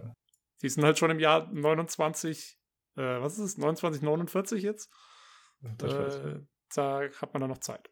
Ja, die überschreiten noch 2077. Bis dahin habe ich Cyberpunk fünfmal durch. ja, vielleicht nochmal ganz kurz abschließend. Also es haben äh, die größten Anteile waren eben mit 30% Leute, die das Spiel haben und sich äh, auch positiv äußern und keine DLCs gekauft haben. Und mit 23% waren es Leute, die gesagt haben, äh, ich habe Star Citizen nicht und ich äußere mich negativ. Aber ich meine, das, ja, bei der kleinen Teilnehmermenge kann man halt nicht wirklich was daraus ableiten. Ich fand es halt trotzdem mal interessant. Und man weiß natürlich auch nicht, ob die Leute, die vielleicht äh, eben sich, also ob sich alle sozusagen geoutet haben, ja. Vielleicht machen ja manche auch gar nicht mit, weil sie eben äh, einfach nur ein bisschen stinkern wollen und dann würde ja sowas vielleicht gar nicht ihrem Ziel zu sagen helfen. Ja, war nicht sogar einer in dem Thread, der äh, direkt von vornherein gesagt hat, äh, dass er letztendlich nur die Umfrage trollen will und ja, ja. Irgendwas, irgendwas Zufälliges angeklickt hat oder sowas? Ja, also äh, wir haben auf jeden Fall auch einen, der das Ergebnis schon verfälscht hat. Wenn, wenn äh, das dann einer von 13 ist, dann äh, ja, das ist schon ordentlich. ja, er war, er war äh, anscheinend enttäuscht, dass ich keine neutrale Möglichkeit angegeben habe und um es mir heimzuzahlen, hat er einfach mal irgendwo hingeklickt. Ja. Auf jeden Fall ein Vollidiot ist direkt auf meiner Ignore-Liste gelandet. Das war gut. Mann, jetzt ist mein zweiter Account weg. ja, okay. Das, wie gesagt, leider lässt sich nicht so gut auswerten, aber es gibt auch noch mal ein, zwei Diskussionen drunter, äh, wie immer. Aber da gibt es ja noch zwölf andere Star Citizen-Threads. Wir verlinken die ganze Umfrage nochmal. Äh, die läuft übrigens unbegrenzt weiter. Das heißt, wenn Leute noch abstimmen wollen, können sie es trotzdem noch machen. Vielleicht wenn ihr den Lukas noch trollen wollt, können wir das jetzt noch machen. genau. äh, und dann könnte sich ja theoretisch auch noch was ändern. Aber ich habe auch schon mir überlegt, vielleicht ändert sich ja auch die eigene Einstellung gegenüber dem Projekt. Und dann kann man natürlich nicht mehr abstimmen. Also wenn man einmal schon abgestimmt hat, dann kann man seine Meinung jetzt leider nicht mehr ändern. Überlegt heißt, euch das gut, Leute. Mhm. Genau. Weil es kann gut sein, dass sich bis zum Release äh, 2030 eure Meinung noch ändert zu dem Punkt. Richtig. Gut, das waren die News und das Server-Feedback. Wie immer, vielen Dank, Leute. Sehr cool. Jo. Jawohl. Dann zu den News. Äh, es gab ein paar Leaks zu dem kommenden Assassin's Creed Teil, der anscheinend im nächsten Jahr erscheinen wird. Äh, Assassin's Creed Ragnarok äh, davon hat er nie gesprochen und es wurden äh, diverse Details bekannt gegeben. Allerdings wurde dann nach ein, zwei Tagen wurde schon bekannt, dass der Leak ein Fake sei. Der kam aus dem, oder war, der kam aus dem Fortran-Umfeld. Die sind ja ein bisschen berüchtigt dafür, dass die gerne mal solche Sachen machen.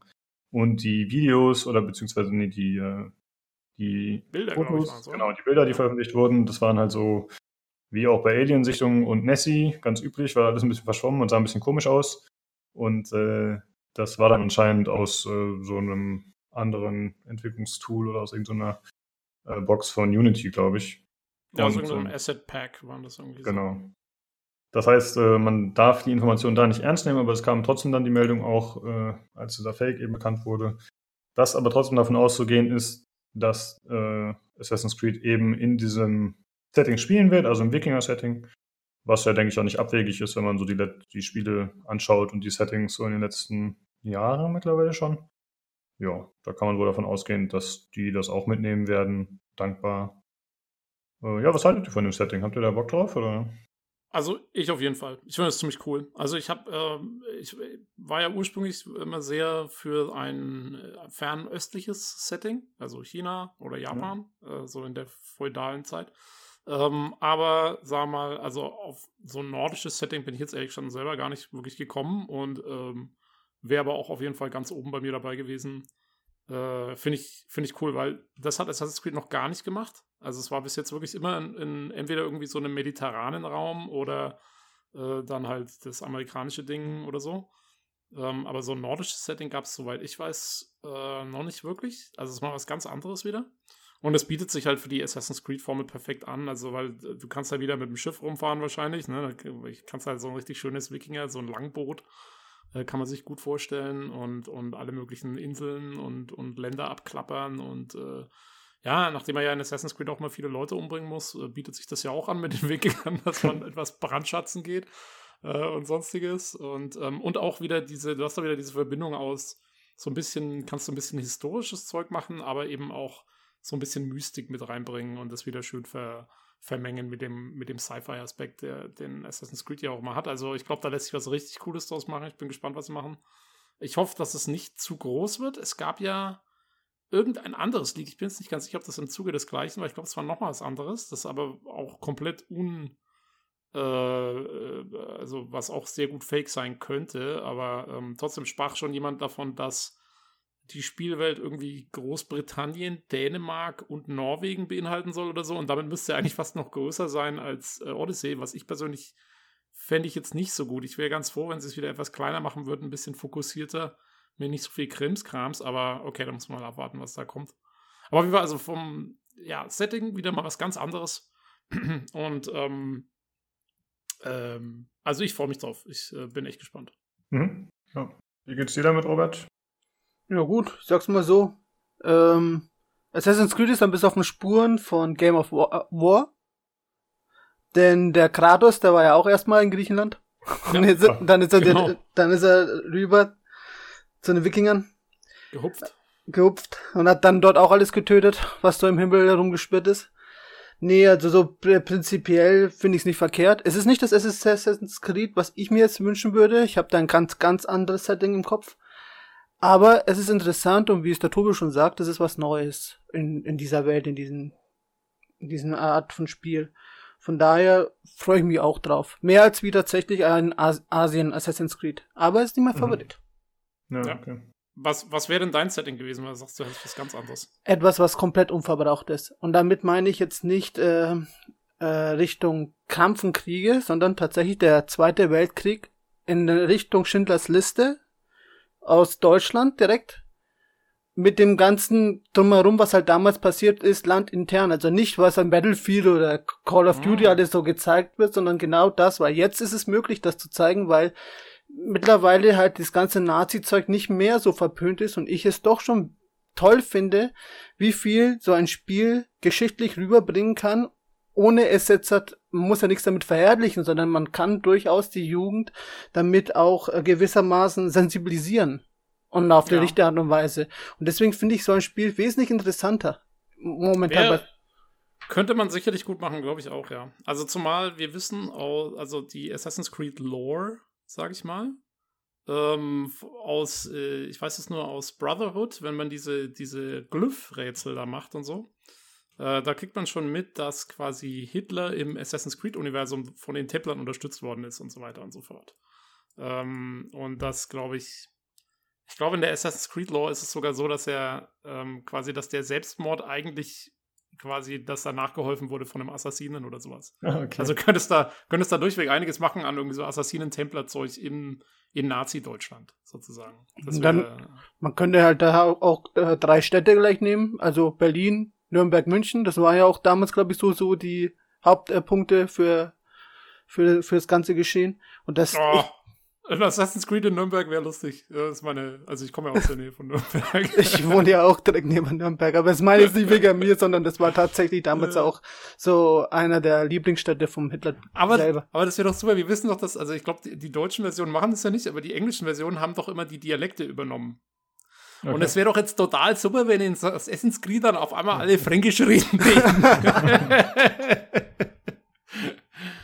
ja. ja, das würde ja thematisch tatsächlich ein bisschen passen, was du vorhin gesagt hast mit den Templern. Ähm, es gibt ja, keine Ahnung, diese super N24-Dokus und so, die ich eigentlich immer tatsächlich sogar gerne geguckt habe. Äh, wenn Hitler dann äh, angeblich über der Thule-Gesellschaft war und da irgendwelche komischen okkulten Machenschaften verfolgt hat oder Himmler und dann war da was weiß ich, dann wollte Hitler die äh, Flugscheiben bauen und keine Ahnung. Also man könnte auf jeden Fall einfach viel von diesem äh, ja, Bullshit aufgreifen, ob jetzt wahr oder nicht, und dann könnte man eigentlich ein äh, Spiel draus stricken. Ja. Wobei ich ja sagen muss, also äh, was ich jetzt zum Beispiel, also ich habe jetzt gerade eben Assassin's Creed 3 durchgespielt und was ich da sehr schön finde, ist, dass eben äh, dass es nicht so ist, dass zum Beispiel, also man, man würde jetzt ja davon ausgehen, dass man sagt, okay, die, die Briten äh, waren alle irgendwie Templer und die Amis waren alle irgendwie die guten Assassinen oder so. Und genauso ist es eigentlich nicht. Und das finde ich eigentlich ganz cool. Also es hat irgendwie jeder, jede Seite hat irgendwie Dreck am Stecken da. Ne? Mhm. Ähm, und auch da ist es sogar so, die Assassinen sind nicht die ganz Guten auch teilweise und die Templer sind nicht die ganz Bösen. Und äh, das finde ich ja cool, wenn das so im Graubereich stattfindet. Also, dass du ja. nicht sagst. Es ist doch so ja. bei Assassin's Creed, dass sich das so, so erklärt, dass ja es ein Problem gibt auf der Welt, ohne jetzt dazu was zu spoilern. Und die Assassinen haben ihren Weg, dieses Problem zu lösen, und die Templer haben halt ihren anderen Weg, das, das Problem zu lösen. Also das ist jetzt nicht so, dass die jetzt halt prinzipiell was Böses wollen, sondern haben halt der eine eher radikal, der andere eher äh, geheimnisvoll äh, Art, das Ganze zu lösen. Ja, im Prinzip ist es ja so, dass diese beiden Seiten äh, haben ja eigentlich nur unterschiedliche Lebensvorstellungen. Also die, die Templer sind halt der Meinung, dass die Menschheit am besten dran ist, wenn sie quasi, wenn es eine, eine Ordnung gibt, wenn sie geführt werden von, von Leuten, mit, die halt diese Weitsicht haben, was dann halt eben die Templer sein sollen. Äh, aber die machen das jetzt halt eben deswegen, weil sie der Meinung sind, das ist einfach am besten für alle und das ist die einzige Art und Weise, quasi Frieden zu erhalten.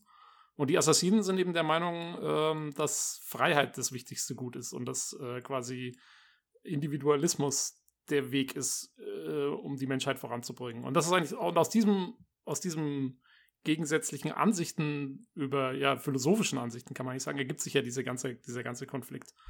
Und ähm, ja, da, also da könntest du sicherlich, wie gesagt, in, in Nazi-Deutschland wäre es dann wahrscheinlich schon so, dass die meisten äh, Assassinen eher äh, auf der Gegenseite von Hitler stehen, ja. Ähm, weil da ist es ja doch relativ klar aufgeteilt, sage ich mal. Ähm, aber ja, nee, also wäre auf jeden Fall ein interessantes Setting. Ich hatte mir, also eins, was, was mir auch noch immer noch mal vorgeschwebt hat, wäre im Kalten Krieg in Assassin's Creed. Ähm, also so richtig schön eben auch in Berlin und dann vielleicht irgendwo in Osteuropa und so. Ähm, da können wir auch richtig coole Sachen machen, halt mit den ganzen Spionagegeschichten und so weiter und so fort. Jo. Hm, also ich muss sagen, mir gefällt Assassin's Creed, glaube ich, ein bisschen besser in diesen sehr historischen, historischen Settings. Also eben nicht, was jetzt gerade mal 50 Jahre her ist oder so, sondern halt, dass man wirklich Welten erleben kann, die man so noch nie gesehen hat, sozusagen in, in mhm. bewegtem Bild. Das finde ich halt eigentlich ganz cool. Und das wäre natürlich bei solchen Sachen nicht gegeben, aber.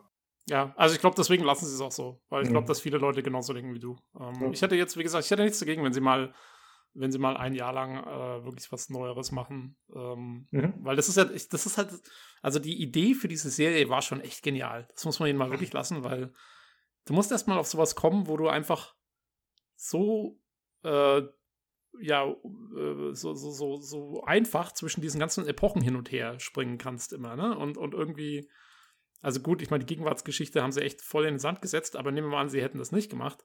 Ähm, ja, du, du, hast halt so die perfekte Grundlage, um einfach, du kannst machen, was du willst mit dieser Serie. Das ist echt, äh, das ist schon irgendwie cool.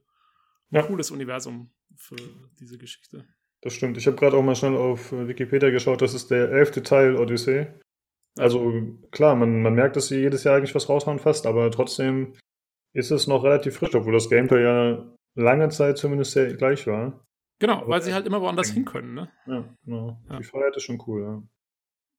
Jo, also auf jeden Fall nordisch, äh, habe ich nichts dagegen. Äh, könnte wieder cool werden. Äh, ich bin gespannt. Ja, okay, damit können wir abschließen. Dann geht es weiter mit Ghost Recon. Da gab es ja schon eine Ankündigung, die vorher schon äh, angeteasert wurde. Ich glaube, wir haben letzte Woche schon kurz darüber gesprochen.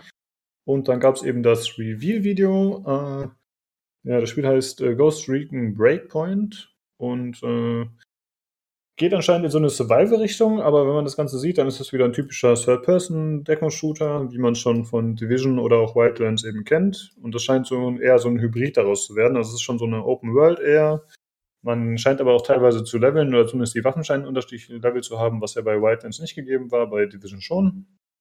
Und äh, man hat als Gegenspieler einen ehemaligen Kriegskameraden, äh, der verkörpert wird von John Berntal. Den kennt man unter anderem als Punisher, äh, den Schauspieler, oder der hat auch mitgespielt bei The Walking Dead. Ich weiß gerade den Namen nicht, aber das war der beste Kumpel von dem Rick anfangs über die ersten paar Staffeln. Hm. Ja, also es ist eher so ein wieder so ein bisschen Future-mäßig angehauchtes Setting mit Drohnen und mit Robotern, die man bekämpft und äh, ja, es geht schon wieder in so eine Hightech-Richtung und anscheinend äh, finden auch Elemente statt, die man schon aus dem, ich sag mal, aus dem Tom Clancy-Universum so mehr oder weniger kennt. Also äh, Scale Technology ist halt eben so ein Unternehmen, so, eine, äh, so, ja, so ein Großunternehmen, gegen das man äh, unter anderem kämpft oder gegen dessen Maschinen man zumindest äh, kämpfen muss. Und ja, wie gesagt, es hat ein bisschen mehr Survival-Elemente, aber ich fand irgendwie, als ich das Video so gesehen habe, warum braucht man das? Für mich sieht das, wie gesagt, es sieht für mich aus wie The Division und wie Wildlands und das ist irgendwie vom Spiel wirkt das erstmal zumindest für mich auf den ersten Blick sehr ähnlich und es wirkt so, als würde es eine Lücke schließen, die es gar nicht gibt. Also für mich sind die Spiele alle drei recht ähnlich, so sowohl stilistisch als auch vom Gameplay, also gleiche Perspektive, äh, ja, ähnliche Gegner, also hm, ich weiß nicht. Wie war ja. euer Eindruck? Also ähnlich. Ähm, ich meine, äh, wenn man sich den Vorschauartikel durchliest vom, ist der vom Matti, glaube ich? Bin jetzt nicht ganz sicher, von wem er genau ist. Ähm, aber der schreibt ja auch, dass in der Mission, die sie anspielen konnten, äh, spielt sich das Ganze eigentlich sehr ähnlich zu Wildlands. Ähm, meinte er. Also er sagte, ja, sie haben ihnen viel von diesen ähm, Mechaniken, diesen Survival-Mechaniken erzählt. Aber jetzt bei dem, was sie eigentlich anspielen konnten, kam davon nicht viel zum Tragen, weil es einfach eine Mission war. Und diese Survival-Elemente sind dann eher so zwischen den Missionen wohl, dass man immer, man hat dann, es gibt so Lagerfeuer, wo man irgendwie halt eben seine Waffen warten kann oder auch Verwundungen heilen kann und so weiter und so fort. Und ich sag dir, weil du fragst, wieso das drin ist, ich sag dir genau, wieso das drin ist, weil ähm, sie haben jetzt als großen Werbeaspekt auch, haben sie eben, dass sie mit einem ehemaligen Green Beret zusammenarbeiten äh, also, ne, was ist das? Das ist US-Spezialeinheiten, glaube ich, von den Marines. Ähm, und eben von dem Input bekommen, was irgendwie realistisch ist äh, für Spezialeinheiten und so weiter und so fort.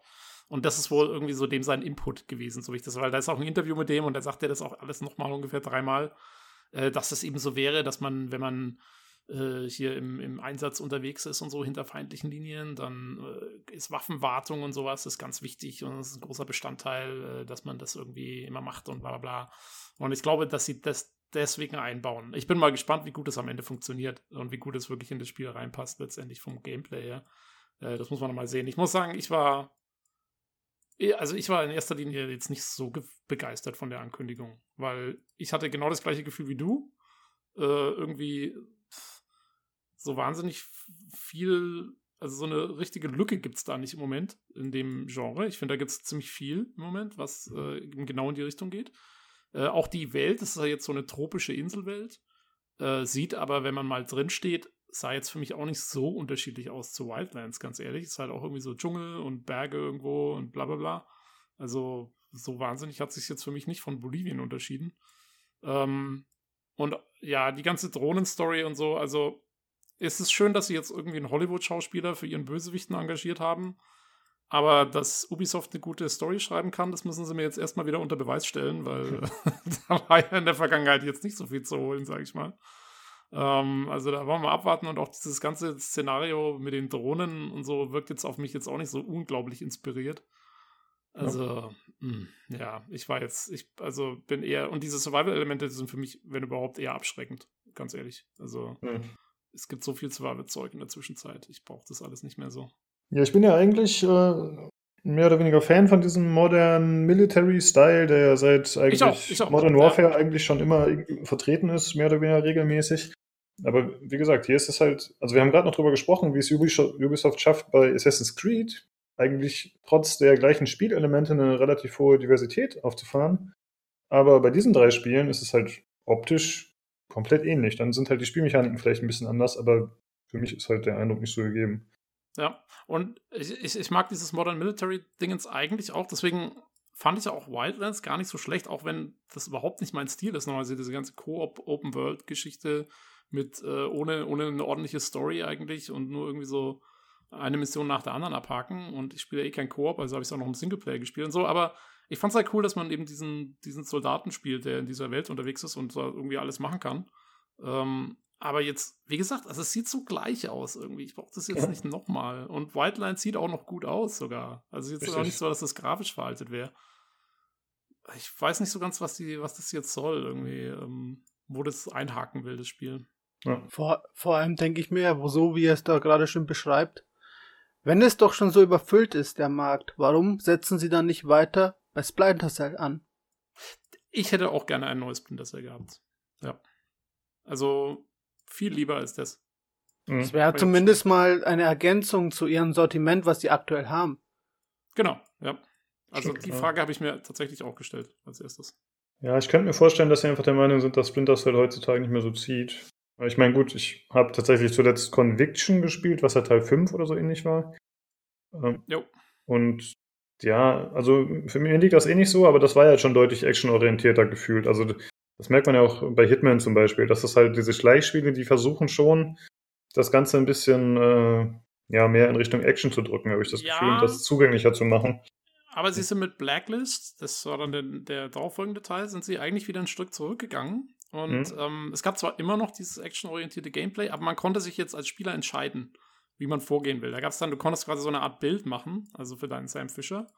Und du konntest das tatsächlich auch sehr klassisch spielen. Eigentlich fast wie, fast schon wie Chaos Theory, was meiner Meinung nach nach wie vor der beste Splinter Cell-Teil ist. Ähm, mhm. Und das fand ich eigentlich gar nicht schlecht. Ich glaube eher, dass sie deswegen kein Splinter Cell machen, weil äh, du Splinter Cell äh, als Schleich, als, als Einzelspieler Schleicherfahrung nicht eben wieder als Games as a Service und sowas aufbauen kannst, während du sowas wie dieses Wildlands mit der Open World und, und rennst da rum und machst irgendwas am besten noch im Koop, da geht es halt wieder gut. Und dann kannst du ja. wieder Mikrotransaktionen verkaufen und so. Das geht, glaube ich, bei Splinter Cell um einiges schlechter. Hm, also mir fällt da halt äh, ein Metal Gear Solid, ich glaube Phantom Pain hieß das, mit der fünfte Teil. Ja. Das war ja im Grunde ein Open-World-Schleichspiel mit diesen Stealth-Elementen. Aber da gab es natürlich, also da gab es auch Online-Komponenten, aber ich weiß jetzt nicht, wie gut die gezündet haben und auch nicht, wie lange die aktiv geblieben sind. Ja, ja aber es ist halt, also ich glaube, was schon bei so einem Schleichspiel ist es halt um einiges schwieriger, das wirklich mhm. auch. Gerade mit so einer Koop-Komponente, wenn dann, mich, mich würde es ja tierisch aufregen, wenn ich ein Schleichspiel wie Splinter Cell im Koop spiele und dann, äh, ja, entweder mache ich einen Fehler und alle sind tot oder der andere macht einen Fehler und alle sind tot und man ist dann am Ende nur noch sauer aufeinander, weil irgendjemand hat es vermasselt. Ähm, ich ich glaube, das geht nicht so gut. Und äh, ja. Wobei ich mir doch denke, dass bei Splinter Cell doch gar nicht mal äh, äh notwendig ist, dass man eine komplette offene Welt braucht. Also eben. Das, das kann man so schön eingrenzen. Man muss nicht die, den ganzen Aufwand jetzt auf eine, was weiß ich, so große Karte wie in Assassin's Creed hinlegen, sondern man kann schöne kleine Karten erstellen, wo man ein Ziel hat, den Gegner äh, zu umgehen, zu besiegen oder irgendwelche Ziele zu erfüllen. Und das, und das finde ich, das hat Potenzial. Das andere gibt's ja alles schon. Das macht es ja nicht besser, das andere Zeug. Und wenn jetzt die jetzt das Ghost Recon da rausholen, das wird sich auch nicht mehr verkaufen, vielleicht sogar weniger, weil einfach momentan der Markt übersättigt ist. Mhm. Ja, da bin ich mir aber nicht so sicher, weil ich glaube eben, dass genau das ist der Punkt. Ich glaube, dass die oberen Chargen bei Ubisoft haben diese Verkaufszahlen und äh, die Zahlen, was wie viel Kohle gemacht hat. Und ich garantiere dir, die haben wahrscheinlich gesehen, oh, mit Wildlands haben wir so und so viel Kohle gemacht, mit Splinter Cell Blacklist nur so und so viel. Äh, was machen wir als nächstes? Oh, wir machen ein anderes Wildlands. Ja. Also das ist mein, das ist mein, meine Spekulation, wieso wir nochmal so ein Ghost Recon-Dingens bekommen. Denke ich auch. Und ich vermute auch, dass die meisten äh, Wildlands-Spieler dann auch migrieren werden. Also wenn die das Spiel bis heute noch spielen und abfeiern und dann kommt eben sozusagen ein spiritueller Nachfolger, dann werden die auch rübergehen. Vor allem, da es ja heißt, äh, das Spiel soll so Koop-Elemente bieten. Und das war ja bei Wildlands auch schon so. Und dann muss ja eigentlich nur einer sagen, ey, ich zocke jetzt gerade das Neue und das ist cool. Dann gehen ja schon drei hinterher so. Also ja. ich, ich denke auch, das wird einfach der Grund sein, eine finanzielle Überlegung. Man kann übrigens gerade noch sagen, für Leute, die äh, tatsächlich noch äh, Wildlands begeistert sind, beziehungsweise die es noch installiert, aber vielleicht schon länger nicht mehr gespielt haben, es gibt wohl zurzeit äh, jetzt passend zur Ankündigung auch einen neuen kostenlosen DLC, soweit ich weiß. Kostenlos, oder? Glaube ich. Mhm, ja. Äh, Operation Oracle, wo man eben schon eine Mission mit dem späteren Bösewicht im neuen Spiel, also da ist er noch gut anscheinend, ist er einer von den Guten, ähm, absolviert ähm, hm. und irgendwie da was macht. Also die kann man, gibt es wohl zurzeit. Ähm, das ja, ja, das ist auf jeden Fall eine coole Idee, muss ich sagen. Um eben auch, wie gesagt, um die Leute so ein bisschen drüber zu ziehen, ist nett, ja. ja. Der Service-Hinweis des äh, Podcasts. genau. Ja, ich hatte ja damals hier, äh, als ich mein Mikro gekauft hatte, war das ja im Bündel mit Wildlands und das habe ich dann auch hier im Podcast verlost, weil es einfach hat, hat mich nicht gezogen. Ich hatte, glaube ich, mal die so ein Free Weekend oder so ausprobiert und war jetzt nicht so sehr für mich. Oh. Ja, ich habe Ja. schon ganz gerne gespielt eigentlich. Mhm. Also, wie gesagt, Also sah toll aus auf jeden Fall. Ja. Ziemlich cool. Ja, äh, wir verfolgen das Ganze mal, mal gucken, aber ich vermute mal, von uns wird das keiner spielen wollen hier aus dem Podcast. Vielleicht haben wir irgendwen, der äh, mal als Gast am Start ist, der jetzt vielleicht spielt, dann könnte der mal berichten, aber wir rechnen mal nicht damit, dass wir das machen werden. Ja, also nicht zur Release. Genau. Ja, dann äh, gibt es noch eine News und zwar, ja, das ist so ein bisschen spekulativ mal wieder. Äh, der Michael da, den ja viele kennen, der, der schon seit Jahren äh, äh, Analyst ist in der Spielebranche und äh, mal zutreffende, mal nicht zutreffende Meldungen raushaut. Der hat sich, Der äh, profes professionelle Glaskugelleser der, äh, der Spielelandschaft. der macht eigentlich das gleiche wie wir, nur der wird dafür wahrscheinlich bezahlt. Ja, das stimmt. genau so ist das. ja. äh, ja, der äh, hat gesagt, dass es so aussieht, dass äh, die äh, physischen Medien, also Blu-rays, äh, in Zukunft weiterhin Bedeutung haben werden, weil es gab einmal eine Diskussion in letzter Zeit darum, äh, ob das Ganze denn noch notwendig sei, beziehungsweise ob die neuen Konsole vielleicht gar keine Laufwerke mehr haben, sondern dass dann alles digital abläuft. Äh, ja, Robert, du hast das äh, Thema vorgeschlagen. Wie, wie ist deine Meinung dazu? Also, ich denke es einfach mal, in letzter Zeit ist ja immer so, dass ja Google Stadia vorgeschlagen worden ist. Dann hört man immer wieder über neue Konsolen ohne Laufwerke. Jetzt ist ja diese neue Xbox rausgekommen, wenn ich mich nicht täusche, die komplett ohne Laufwerk läuft.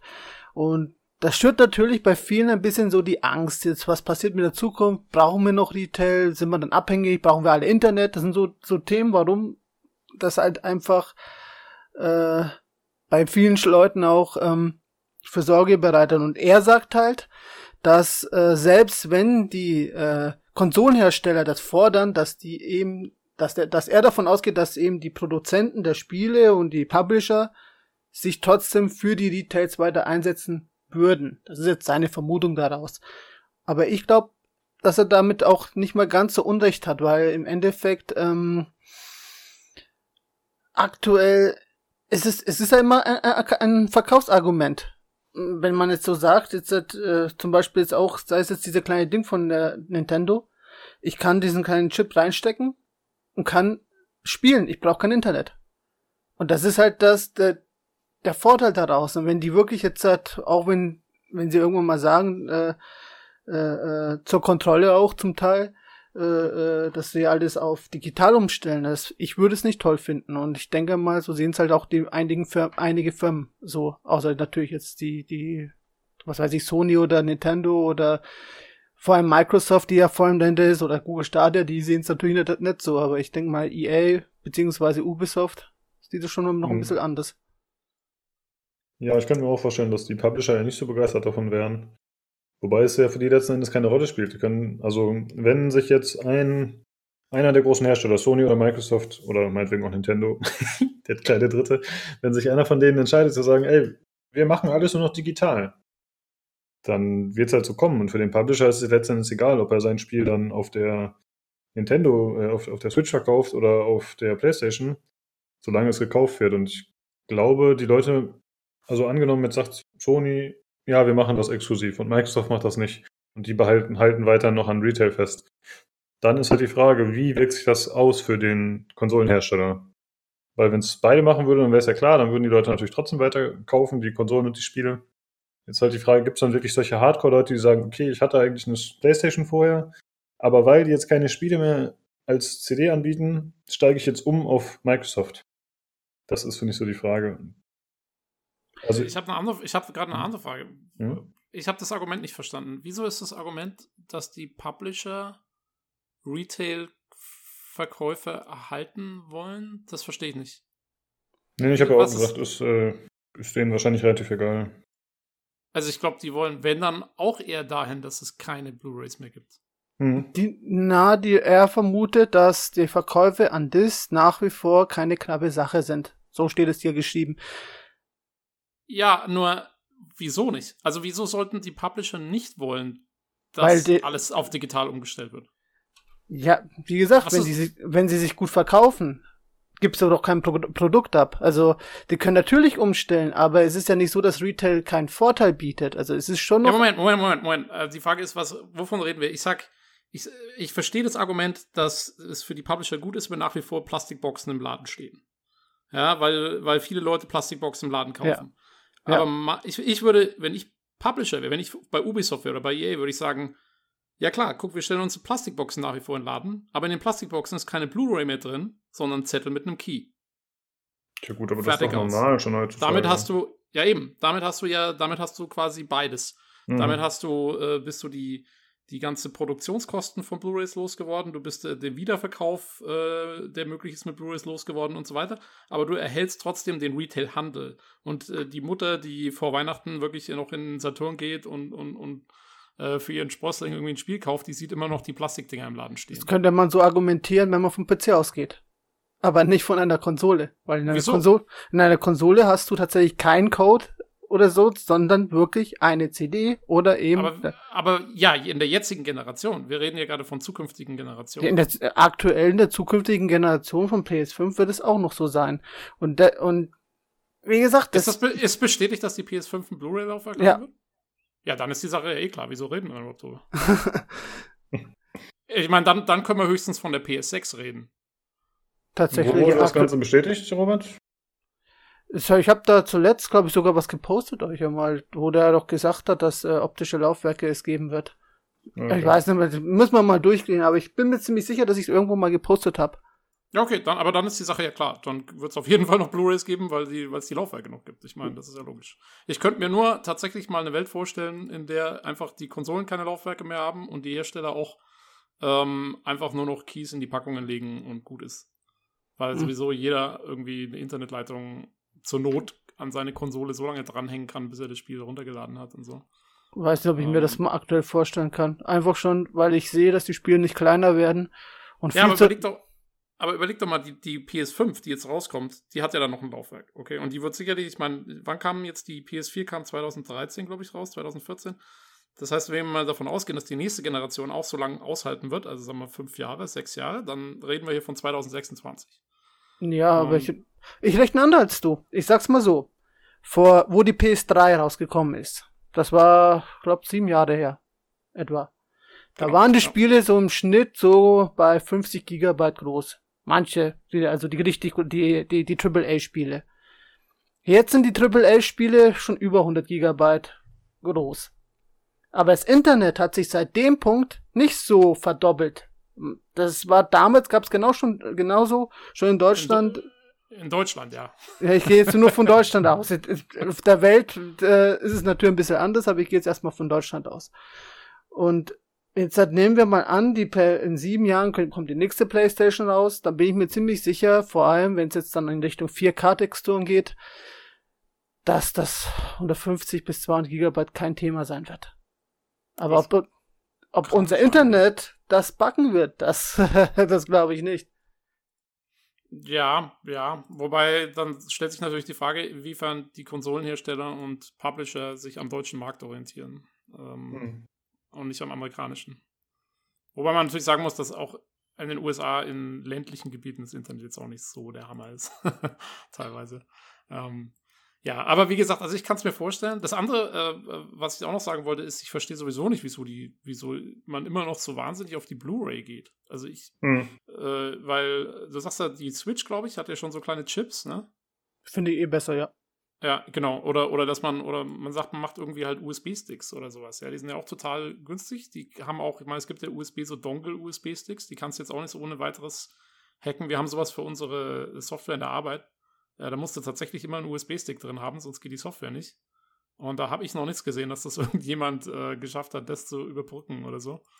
Ähm, ist das, ist, ist das keine Kostenfrage? Ist eine Blu-ray ist wirklich, ich dachte immer, Blu-rays sind so viel günstiger als wie jetzt so ein USB-Stick oder so ein, so ein Chip halt. Ja, das kann natürlich, das kann schon sein, ja. Ähm, ich, ich keine Ahnung, was sowas in der Herstellung kostet, ganz ehrlich.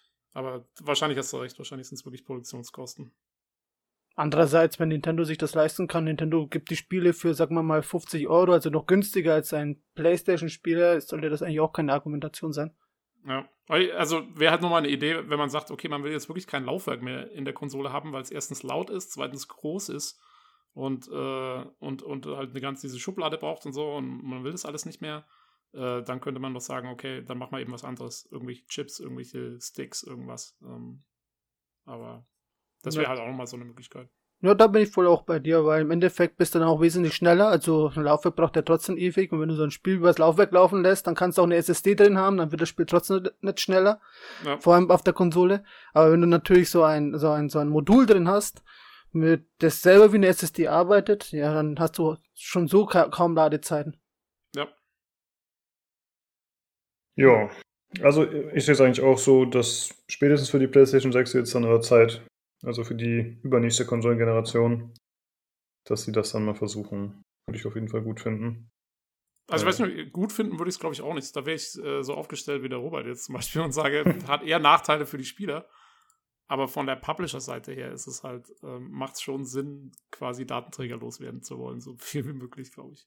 Ja. ja, gut. Dann äh, würde ich sagen, sind wir durch mit den News. Und dann kommen wir noch zum Hauptthema Days Gone.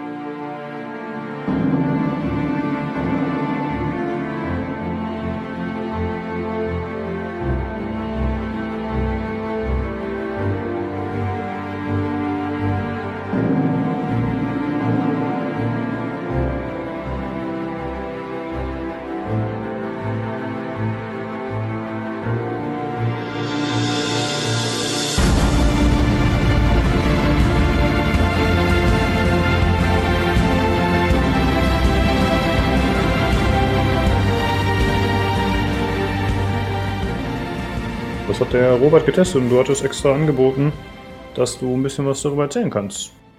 Ja. Ich habe ich hab ein bisschen was mit dabei in meinem Koffer. ähm, ja, fangen wir einfach mal ein bisschen an mit der, mit der Story. Ich werde jetzt nicht zu viel spoilern, aber das Ganze dreht sich halt darum, dass man das Ganze im Oregon spielt. Und äh, da ist irgendwas ausgebrochen. Direkt wird es hab, hab ich es bisher nicht, ich habe es auch nur angespielt, also ich kann nicht komplett alles erzählen. Ich habe zwar schon über knapp 50 Stunden schon auf der Uhr, aber alles wird erst stückchenweise mal erklärt. Ich hoffe mal, dass das auch alles noch geklärt wird im Laufe der Zeit. Naja, und es fängt halt so an, dass du halt äh, eine Frau hast und die bringst halt, willst halt retten, weil sie ist verletzt. Und mit dem Schwager ladet man sie einen Helikopter und sie fliegt weg, man weiß halt nicht, was mit ihr ist während man halt dann Schwager auch noch beschützt, weil Schwager ist halt in dem Zeitpunkt auch verletzt. Das ist also nur ein bisschen Vorgeschichte, das, da hat man auch keinen Eingriff im Spiel drauf.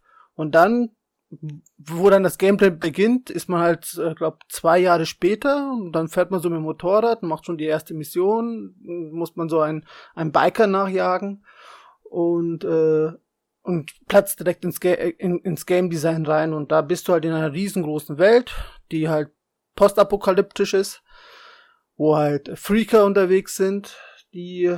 Da habe ich jetzt mal eine Frage. Ja. Was ist, was ist der Unterschied zwischen einem Freaker und einem Zombie?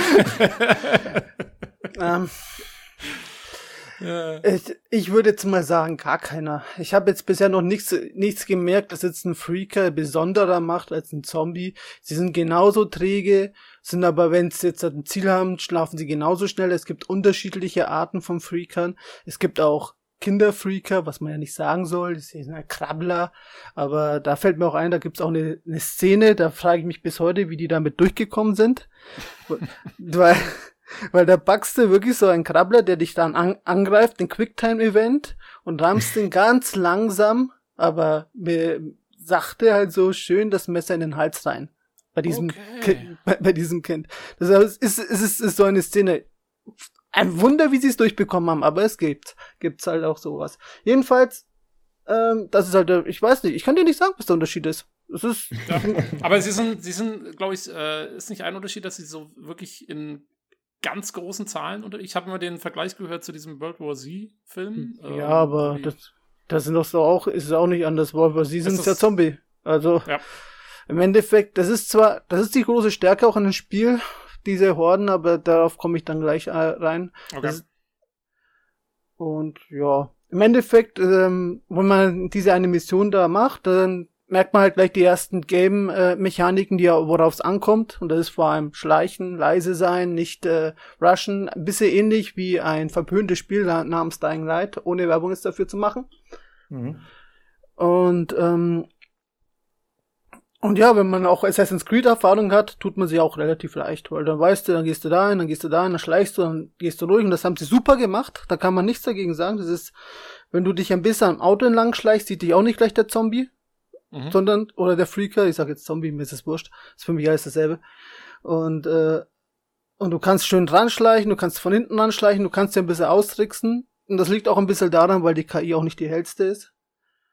Mhm. Ja, das wäre äh, eigentlich eine willkommene Ausrede dann, wenn man eh Zombies oder eben jetzt Streaker drin hat. Dann müssen die halt auch nicht zu smart sein. Das ist immer ganz praktisch. Wobei es gibt ja auch äh, NPCs, glaube ich, ne? Also äh, ja, menschliche das Gegner. Ist, das ist ja der Punkt. Wenn die Zombies nur wären, dann wäre es super. Aber mhm. die Menschen sind genauso dämlich.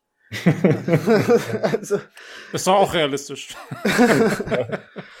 ja, und äh, und in, im Games Design, wenn wir da schon sind, ist es halt einfach so, du kannst deine Waffen craften, die haben auch einen Verfall, also die, die, die, die Prügelwaffen haben einen Verfall mit dem Baseballschläger, kannst dich unendlich drauf, äh, draufhauen und du kannst im, im, im Level sogar auch skillen, dass du dann diese Waffe reparieren kannst.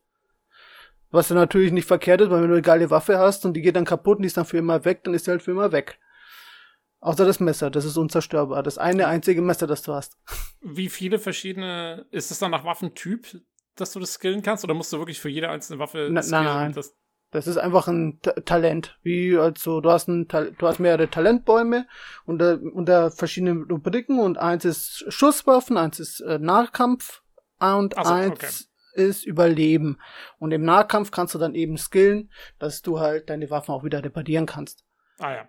Alles, also das gilt dann für alle Waffen sozusagen. Nur für Nahkampf, weil Schusswaffen gehen nicht kaputt. Ja, okay. Aber bei Schusswaffen gehen der Schalldämpfer kaputt. Den kannst du dir dann aus der irgendeiner Motorhaube dann so rausbauen und dir drauf schrauben. Dann hast du, glaube ich, weiß der 10, 20 Schuss und dann ist das Ding auch hops. Äh, aus einer was? Aus einer Motorhaube?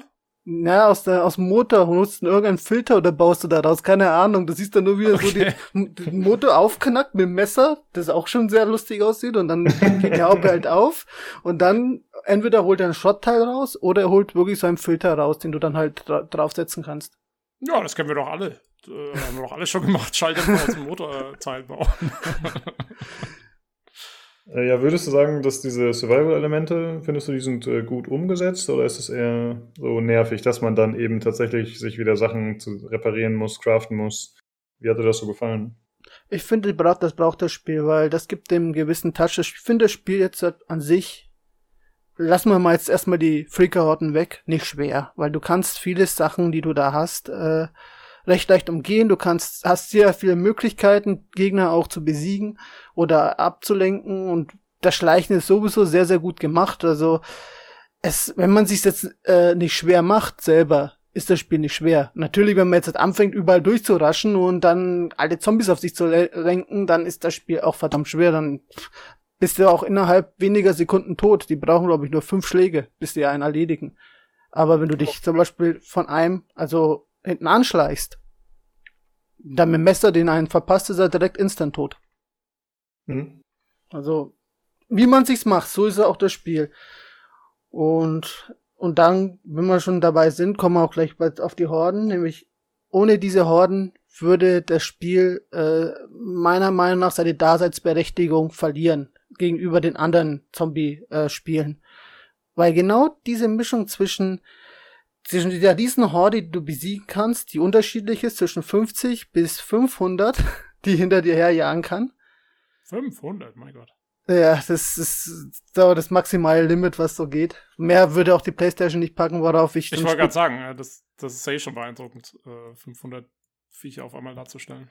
Es gibt auch nicht viele, es gibt glaube ich nur 37 Horden und davon glaube ich ist nur eine oder zwei auf einer 500 Größe. Und die gibt's auch wirklich, also die, die, darüber kannst du auch stolpern, wenn du Pech hast, aber auch darüber erzähle erzähl ich später. Jedenfalls, wenn du so gegen die spielst und äh, das alles so nutzt, hab, gibt's unterschiedliche Taktiken, die man an, ansetzen kann und vor allem, wo man merkt, dass die KI wieder saudämlich ist, nämlich mal die Horden, die verstecken sich zum Beispiel in Höhlen, wenn's Tag ist weil die hassen Wärme. Aber es gibt natürlich auch äh, Freaker, die da, da am Tag da, da, da, rumlaufen, aber die schleichen eher, gehen langsam, sind träge. denen gefällt das Wetter einfach nicht, weil es zu warm ist. Und in der Nacht sind sie aktiver, die lieben die Kälte und wenn es jetzt zum Beispiel Schneeregion ist, dann sind sie sogar noch gefährlicher. So ist das Spielprinzip gedacht. Und deswegen sind die Horden nachts immer aus ihren Verstecken und tagsüber immer in ihren Verstecken.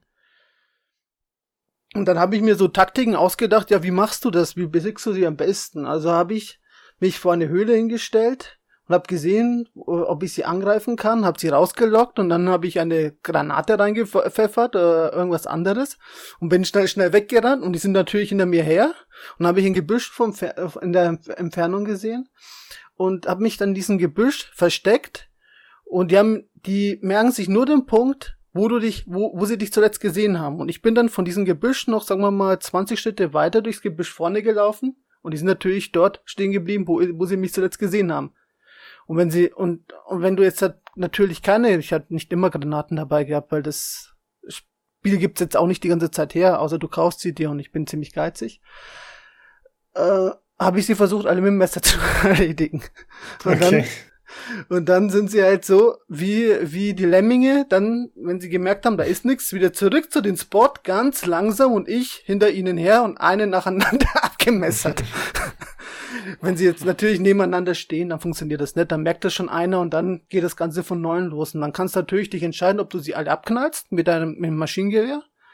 Was nicht einfach ist, weil das ein Controller ist immer so eine Sache, wenn man es nicht geübt ist oder ob du dieselbe Guerillataktik nochmal anwendest. Und das habe ich dann am Ende auch gemacht und ja, so habe ich mich durch die meisten Horden durchgekämpft, auch durch die 200er Horde schon. Mhm. Aber äh, bring, also bringst, ist es was, äh, was das Spiel äh, quasi dir vorgibt, was du machen sollst? Oder kriegst du irgendwelche tollen Belohnungen, wenn du das machst? Also ja. was hast du davon, wenn du wirklich diese 500 das ist halt wie in anderen Spielen auch. Du bekommst einmal XP, du bekommst mhm. dann auch noch äh, so Ohren, die kannst du umtauschen, um, weil es gibt mehrere Basen, es gibt vier verschiedene, glaube ich, aktuell, wie ich es weiß. Und da kannst du deinen Rang erhöhen. Da kriegst du einen gewissen Ruf und mit besseren Ruf kannst du bessere Sachen kaufen. Da gibt's eine Basis, die hat zum Beispiel Waffen, eine andere Basis hat vielleicht nur Motorradteile, wo du dein Motorrad äh, aufrüsten kannst und so weiter. Und mit den Ohren kannst du den Ruf verbessern, plus wenn du diese äh, Horden vernichtest, kriegst du noch automatisch noch, glaube ich, einen extra Bonus auf den Ruf. Einfach schon. Warte mal. Hast du gesagt Ohren? Ja. Also Zombie-Ohren? Also du schneidest ja. denen die Ohren ab und dann. du läufst eigentlich ich habe nur hier tausend Ohren für dich. Das von der Horde. Das, das kann gut möglich sein, hatte ich schon. das, das war doch gerade an den Witcher, da war doch das auch mal mit den Ohren irgendwie. In Diablo 2 doch auch in Multiplayer gekämpft hast. Dann hast ja, du auch vom Gegner besiegt Ohren bekommen, wenn du die besiegt also, Die Spielindustrie hat eine merkwürdige Faszination mit Ohren. Ja, ja gut, die haben es wenigstens aber auch sehr, sehr einfach gehalten. Also du läufst meistens bei sowas nur drüber, bei, bei den Zombies, du musst es nicht alle einzeln anklicken. Bei den Menschen ist es wieder anders, die musst du schon anklicken, wenn du sie tötest. Mhm. Aber jetzt hat, macht ja auch Sinn, wenn jetzt hat da wirklich einmal du gerade einen Lauf hast und die 500 der Horde da vernichtest und jetzt müsstest du jeden einzelnen anklicken, das wäre dann schon lästig. Ja das stimmt. Äh, äh, das fragt du zuerst. Ja, ich wollte fragen, äh, weil du hast gerade gesagt, also äh, eben du kannst, äh, du kriegst, kriegst Teile für dein Motorrad oder sowas, Zeug, was du kaufen musst. Ähm, ist das Motorrad ist dein, dein Vehikel oder kannst du einfach in alles Mögliche einsteigen, so bei GTA oder? Äh, Nein, du hast ein Fahrzeug, das ist das Motorrad und das kannst du ähm, upgraden, dass es schneller fährt oder dass es mehr aushält. Du kannst auch äh, äh, Freaker umfahren. Nur das macht halt Schaden. Also an deinem Motorrad. Das musst du mhm. ja auch wieder reparieren, du musst es auch wieder betanken, wobei das mit dem Betanken, das sage ich jetzt gleich schon, das entschärfe ich gleich, das ist nicht so schlimm, weil die Kanister, die du findest, die äh, haben unendlich Öl, also Benzin. Also von daher ist es scheißegal. Also du, kann, du findest fast überall einen und ich hatte nur einmal den Fall gehabt, dass mir wirklich der Tank alle gewesen ist und ich das Ding okay. schieben musste. Ja, so sehr gut umgesetzt. Das Einzige, was mich am Motorrad ein bisschen stört, ist tatsächlich die Fahrphysik. Die ist äh, unter das auch. Ja. So ja, muss ja wahrscheinlich relativ casual noch gehalten sein, damit du eben, ja, wenn du dann eben Zombies über den Haufen fährst und so. Ich meine, du willst ja nicht wie bei GTA 4 dann dauernd über einen Lenker fliegen, sondern wahrscheinlich ist es ja relativ äh, schwer, damit einen Unfall zu bauen, ernsthaft, oder? Doch, es ist sehr leicht. Am Anfang bin ich von Baum zu Baum gefahren. Und wenn du, okay. wenn du mal einen Baum erwischst, dann haut es dich direkt vom Motorrad und wenn du Pech hast, musst du auch nur mal 50% des Schadens reparieren von dem Schrott, den du irgendwo aufgesammelt hast. Okay. Wenn du Schrott aufgesammelt hast.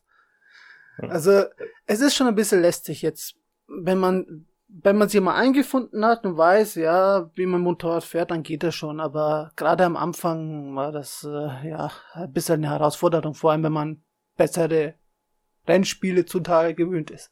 Hm, okay. Ich muss leider noch mal kurz zurückspringen, weil ich noch zwei Fragen hatte. Äh, und zwar ging es nochmal um die Horde. Du hast ja erzählt, dass du die so äh, mehr oder weniger cheesy um die Ecke gebracht hast teilweise. Ähm, hattest du noch Spaß dabei, wenn du das so gemacht hast? Ich meine, ja. das ist halt mal so ein bisschen die Sache, wenn man die. Also eigentlich versucht ja jeder Spieler, sich den einfachsten Weg in der Regel zu suchen. Und dabei hebelt man ja oft dann auch Spielmechaniken aus, beziehungsweise weiß sie dann für sich optimal zu nutzen. Und ich finde, teilweise ist es halt so, dass man dann den eigenen Spaß auch ein bisschen zerstört, indem man die Herausforderung extrem eliminiert. Aber das war nicht so? Ähm, ich sag's mal so, es kommt immer auf die Situation drauf an. Also es gibt äh, gewisse Bereiche, da hast du keine Wahl, da kannst du nicht das so einfach aushebeln. Es, da erinnere ich mich an eine Quest, die ich da machen musste und da war einer in der Höhle drin. Und als ich den befreit habe, ist die komplette Horde auf mich hereingefallen. Unvorbereitet oder nichts. Was machst du dann? Greifst du an, legst du direkt Minen, wirfst Granaten oder was machst du? Weil im Endeffekt, wenn die Horde an dir dran ist, bist du tot. Also das mhm. ist, da kannst du nichts machen, da kannst du dich auch nicht gegen heilen, weil die hauen dir vier, fünf Mal drauf und dann bist du äh, da liegst du im Dreck. Also was habe ich dann gemacht? Ich habe den befreit und bin erstmal rausgerannt und habe mir dann Gedanken gemacht, wie ich das Ganze umgehe. Und für Leute, die vor allem äh, die, die Szene, die, die, da war ich noch nicht mal selber so weit. Das war eine Szene, die hat äh, meine Verlobte gespielt, die ist ein Ticken weiter als ich. Und die hat, die hat es so gestresst, das Ganze, weil es in der Höhle ist, weil es auch schon dadurch schon sehr, sehr gruselig ist, dass die halt danach das Ding zitternd weggelegt hat und hat gesagt, ich kann jetzt erstmal nicht mehr. Und dann habe ich es für sie dann so weit gespielt, dass ich halt rausgelaufen bin. Hm. Also klar, wenn man sich eine Taktik ausdenkt, geht es, aber es geht auch nicht immer. Ich habe zum Beispiel mal ein, ein, ein, ein, äh, ein Lager, ein menschliches Lager ausgeräumt, so wie ich mir gedacht habe, ganz koordiniert, jetzt machst du das und jetzt machst du das. Und un unvoreingenommen plötzlich stand hinter mir eine Horde. Die ist gerade so mal durch die Gegend patrouilliert. kannst, du dann, kann, kannst du dann durch das Lager durchrennen und die Horde dahin lenken, quasi ja. so, äh, und dann machen die sich gegenseitig platt oder irgend sowas? Ja, geht das? Das, ist, das ist auch cool. Also es geht das wirklich, du kannst die Tierwelt aufeinander hetzen, du kannst die äh, Freaker auf die Menschen hetzen und äh, die Freaker, also so, die, die, die zerstören das komplette Lager dann, also da lebt keiner mehr danach. Nur dann aus der anderen Perspektive gesehen ist es dann wieder, wieder schade, weil dann natürlich die ganze EP flöten geht. Ja, klar. Aber oh, besser okay. als äh, zwischen den Fronten zu stehen, sag ich mal. Ich würde es ja, auch richtig cool finden, wenn man tatsächlich die Erfahrung danach bekommen würde. In dem Sinne wie, ja, du hast halt eine effektive Strategie gefunden und äh, das auf dem Wege geschafft und das hat ja auch äh, sozusagen äh, eine Erfahrung gegeben, weil du eben weißt, okay, ich kann das jetzt so machen. Das würde ich tatsächlich ganz cool finden. Das sind quasi real äh, Real-Life-Erfahrungspunkte, die du bekommen hast. Ja, genau, das auch. Stelle von Spielerfahrungspunkten. Ja, und jedenfalls, um auf die Horde noch so weit, äh, äh um das so abzuschließen, ich finde es deswegen einfach so eine Daseinsberechtigung, das Spiel, gegenüber die anderen Spiele. Es gibt, weil viele haben ja immer gesagt, das ist wie World War Z und das äh, ist nichts Neues und hat auch nichts Neues, aber gerade der Punkt mit den Horden und vor allem den Waffen, die man sich selbst reparieren kann, du hast ja nicht immer alles. Also, ich hätte gern Granaten gehabt oder Unlock-Bomben, damit sie alle dahin laufen. Dann wirfst du eine Granate hin und dann tötest du mit einer Granate gleich mal 30 oder 40 Stück, wenn es geht, oder 10, keine Ahnung. Das ist selten der Fall, weil du nicht immer alles dabei hast. Meistens kommen auch solche Horden immer ähm, im ungünstigsten Zeitpunkt. Ja, das. Und das macht. Ja? hast du ein begrenztes Inventar oder ja. ähm, liegt es wirklich nur daran, dass einfach die Rohstoffe nicht so viel vorhanden sind? Am Anfang hat man zum Beispiel, kann man drei Mollys mitnehmen. Irgendwann mal kann man auch bis zu sechs Mollys mitnehmen, die kann man sich auch zusammen basteln aus, glaube ich, äh, irgendein Stoff und, und äh, was brennbaren und eine Flasche. Und äh, die kannst du dir natürlich zusammenbauen. okay. Du meinst Molotow-Cocktails. Ich habe ja, jetzt. Äh, ja, ja. Molly ich sag, ist auch was anderes. so, ja. Du, bei euch in Amiland ist das was anderes, ne? Da ist das hier.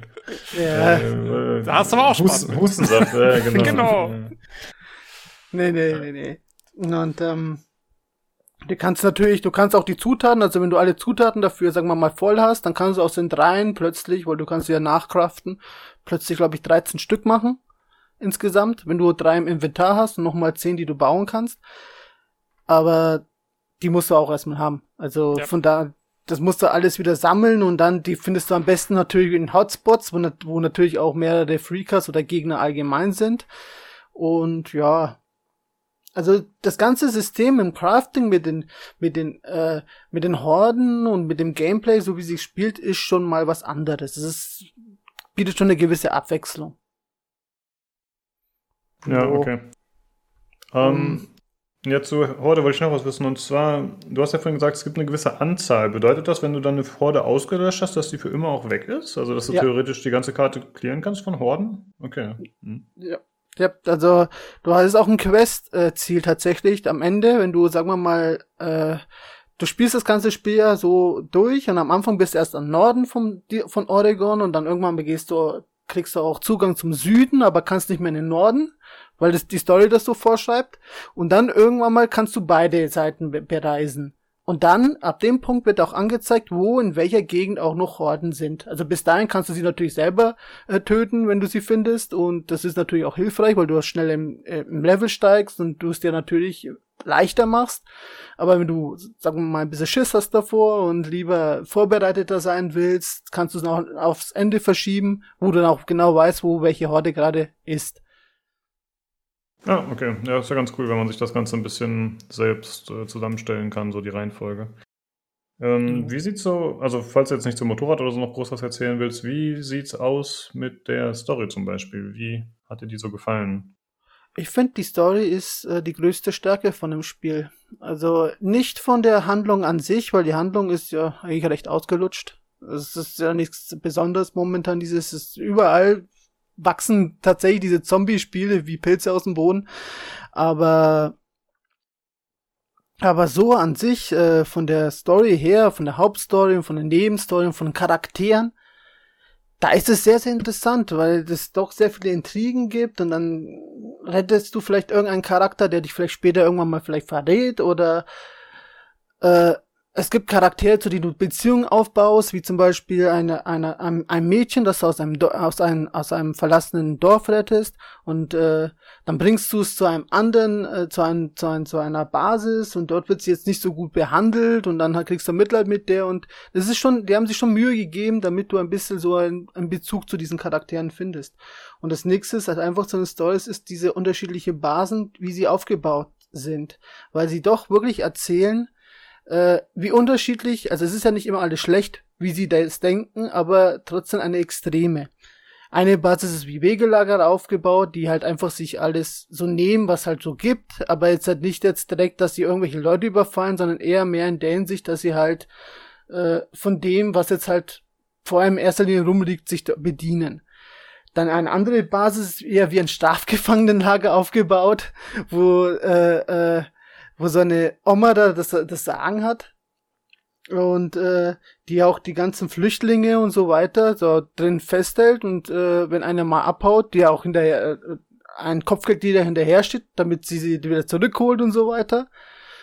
Und ein anderes Lager ist dann wieder komplett anders aufgebaut. Eins ist komplett militant, militant aufgebaut, mit ein bisschen, äh, ja, kirchlich extremen Hintergründen. religiös. Das sind die Leute von Far Cry 5. Die und, und, und, und die spießen sich natürlich alle ein bisschen, vor allem von den Denkweisen. Das ist wirklich von der Hinsicht sehr, sehr gut gebaut.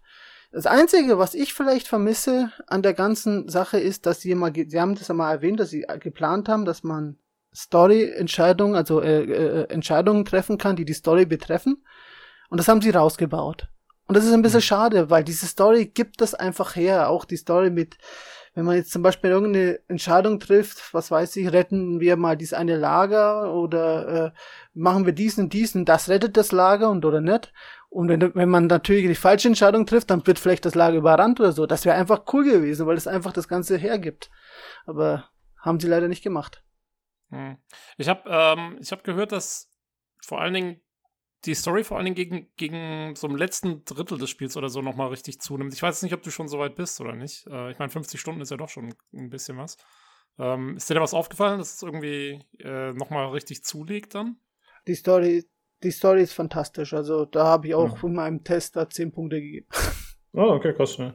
Also ich habe auch äh, tatsächlich recht viel überraschend Positives gehört. Also mein Eindruck und anscheinend der auch von vielen anderen war, bevor das Spiel rauskam, hm, ja, das ist halt so ein äh, Spiel, was ein bisschen wie Last of Us sein will, aber gleichzeitig so Open-World-mäßig ist und das ist eher so die B- oder C-Riege von Sony und das wird eh nicht so cool. Und dann hat man wahrscheinlich auch aufgrund dessen, aufgrund der Erwartungshaltung, hat man einfach sehr viele Leute gehört, die gesagt haben, ey, das Spiel ist richtig cool. Und eben auch die Story ist ziemlich cool. Hm, der Hauptcharakter ist ja logischerweise auch nicht stumm, ne? Da hatten wir auch schon ja. mal drüber gesprochen öfter. Ja. Hm. Der Hauptcharakter wirkt immer ein bisschen verpeilt und ein bisschen genervt und auch ein bisschen mitgenommen von, er ist ja ein ehemaliger Biker und er war auch äh, bei, bei, äh, ich weiß nicht mehr wo, irgendwo war er auch stationiert in der Armee und das hat er natürlich alles intus und so weiter und deswegen hat er auch ein gewisses Hintergrundwissen, wie man sich verbindet und wie man wo und wie reagiert. Also das haben sie schon alles ein bisschen durchdacht, wie sie diesen Charakter äh, darstellen. Mhm. Ja, cool mich hat, also, weil das ist ja wirklich ein reines Singleplayer-Spiel, ne? Richtig. Was, was ich krass finde, weil alles, was du so erzählst, so dieses ganze Open World, Survival, ähm, keine Ahnung, bla bla, das schreit ja geradezu äh, nach Koop oder irgend sowas, aber gibt's ja anscheinend nicht. Also da haben sie mal. Äh, ich meine, gut, aber das ist halt auch Sony, ne? Ich meine, ja, ja, ja, ja, stimmt. Also für mich klingt das von der Formel jetzt, muss ich ein bisschen denken an dieses Mad Max-Spiel, was rauskam vor einigen Jahren. Ich habe das zwar nicht gespielt, aber das klingt für mich so ein bisschen so, als wäre das jetzt natürlich ohne die Freaker, aber ansonsten wäre das relativ ähnlich. Man fährt durch die Gegend, man hat diese Scavenge-Sachen und äh, ja, man hat eine Story und eben keinen Multiplayer. Ja, ja, wobei das Mad Max-Ding war schon sehr so autoorientiert, hatte ich so das Gefühl. Also, mhm. ähm, ich habe es ein bisschen gespielt. Ähm, mhm. Ja, glaube ich jetzt. Sorry? Wobei sich eine Coop tatsächlich wirklich gut angeboten hätte, aber allerdings so gemacht wie ähm, in, äh, wie heißt das Spiel, ähm, Dead Space 3, wo doch mhm. der zweite Charakter ja eigentlich so ein bisschen seine eigene Geschichte hat, die er so erlebt. Und so hätte man ja den, der, der, dieser Schwager, der heißt Buser, hätte man ja als zweiter äh, Spieler vielleicht einen Buser spielen können. Mit seiner eigenen Problem, die er hat und äh, durch die Welt bereist. Jetzt im Nachhinein, da es doch ein paar einschneidende Erlebnisse auch bei ihm gibt, macht es keinen Sinn mehr. Aber so, wenn man es komplett überblickt, hätte das natürlich das Potenzial gehabt, dass man den vielleicht ja. so mit einbaut. Also verstehe mhm. mich nicht falsch, ich bin sehr dankbar, dass Sony nach wie vor eben diese Singleplayer-Spiele macht. Ich brauche tatsächlich wirklich nicht in jedem Spiel einen Koop. Äh, hab mich bloß gewundert, weil wie gesagt, die ganzen anderen Zutaten also klingen halt so äh, nach dem, was man da erwarten würde. Ja. Ja, da kann man tatsächlich froh sein, dass Sony noch solche Singleplayer-Projekte macht. Das ist schon ziemlich cool. Ähm, ja, ich würde sagen, für die Story reicht das erstmal. Man muss ja nicht so viel erzählen. Ähm, wie sieht's aus mit der Technik, also Grafik, Sound und so weiter? Hm. Es ist jetzt, da müssen jetzt wahrscheinlich die ganzen Konsoleros leiden, was ich jetzt sagen werde, aber ich finde einfach, dass diese PlayStation nicht geeignet ist für das Spiel. Mhm. Es liegt das liegt einfach daran, man hat Frame-Einbrüche und die haben es schon drei, vier Mal gepatcht, aber es ist schwer, erstens, wenn du mit dem Motorrad da durchfährst, dann hast du hin und wieder mal einen leichten Freezer. Das ist einfach so, weil die Technik bei der ganzen Fülle an Detail, die es dann gibt, äh, und einfach nicht mitkommt. Und dann hast du auch natürlich die ganzen Zombie-Horden, die es auch nicht das besser macht. Und wenn die dann mal kommen, ich hatte auch einmal einen, ich glaube, 5 Sekunden Freeze. Oh, 5 Sekunden ist ganz schön lang. Ja, also da musste ich wirklich ins Menü, damit ich diesen Freeze wieder auflöse, damit es danach wieder normal geht. Also es hm. war, das war voll komisch. Also die PlayStation, die kämpft enorm und ich habe die Pro und die schreit regelrecht, wenn das Ding einmal, wenn man vor allem einfach was macht, es ist einfach, es ist nicht geeignet dafür. Und so ein Spiel spielt würde halt entweder auf einer PlayStation 5, die werde sich super verkauft, oder da kann ich leider, ich jetzt natürlich als PC-Spieler, leider nicht den äh, Kurs von Sony äh, akzeptieren, dass die sagen, wir machen nur Exklusivspiele für PlayStation. Das hätte auf dem PC auch gehört. Einfach weil das so viel Potenzial auf der Konsole, auf der Vierer verschießt. Hm. Meinst, kannst du dir vorstellen, also ich, ich könnte mir nur vorstellen, vielleicht machen sie zumindest noch ein PlayStation 5 Ding dann, wenn die Konsole wirklich nächstes Jahr rauskommt oder so, dass sie sagen, hey, wir machen dann eben relativ schnell auch nochmal eine Version für die PlayStation 5 oder so. Die haben ja gesagt, das soll ja alles abwärtskompatibel sein. Vielleicht machen sie es Ja, ja, auch gut, ja. Die haben vielleicht machen es ja direkt so, dass sie man direkt die CD dieselbe auch wieder verwenden kann für für die PlayStation 5. Ich weiß ja nicht, wie die das jetzt alles so planen. Ja. Aber ja, stimmt, ja. Habe ich ganz vergessen. Ja, das wird, äh, wird interessant. Aber, Aber- also, also, man merkt auf jeden Fall, die, die PlayStation 4 pfeift so langsam aus dem letzten Loch irgendwie anscheinend. also Hast man hat die ja normale PlayStation oder PlayStation 4 Pro? Ich habe die Pro. Und Okay. man hat's ja bei der Pro, ne, es ist immer so gern geredet, die Pro, dies und jenes, aber bei God of War vor einem Jahr hat sie genauso aus dem letzten Loch gepfiffen und hier pfeift sie noch einen Ticken mehr aus dem letzten Loch. Also die, die ist am Ende. Die, die wird, die, wow. die, die, die kommt mit der, mit dem mit dem Anspruch, was das Spiel will, kommt die nicht zurecht. Also das ist, man, es wäre zu schade, wenn man jetzt das, das ganze, die ganze Grafik nervt und sagt, man tut ein bisschen weniger, dafür läuft stabiler. Das wäre zu schade, weil dann einfach die Welt einfach nicht mehr so schön aussehen würde. Und deswegen, ich weiß nicht, ich weiß nicht, wie ich es besser einreden könnte, damit man da einen Kompromiss wird. Ein, Vielleicht ein Consolero kommt ein bisschen besser mit damit zurecht, weil er vielleicht äh, es nicht anders gewöhnt ist, aber wenn man jetzt, sagen wir mal, auf dem PC schon höhere FPS gewöhnt ist und ein reibungsloseres Spiel gewöhnt ist, dann fällt das schon enorm ins Auge. Hm, okay. Ähm, Äh. haben die, aber haben die Patches da noch was gebracht? Weil ich habe irgendwie gehört, dass die Patches schon noch viel gerissen haben eigentlich jetzt bei dem Spiel. Es war mal schlimmer. Also es ist nicht mehr so wie jetzt davor.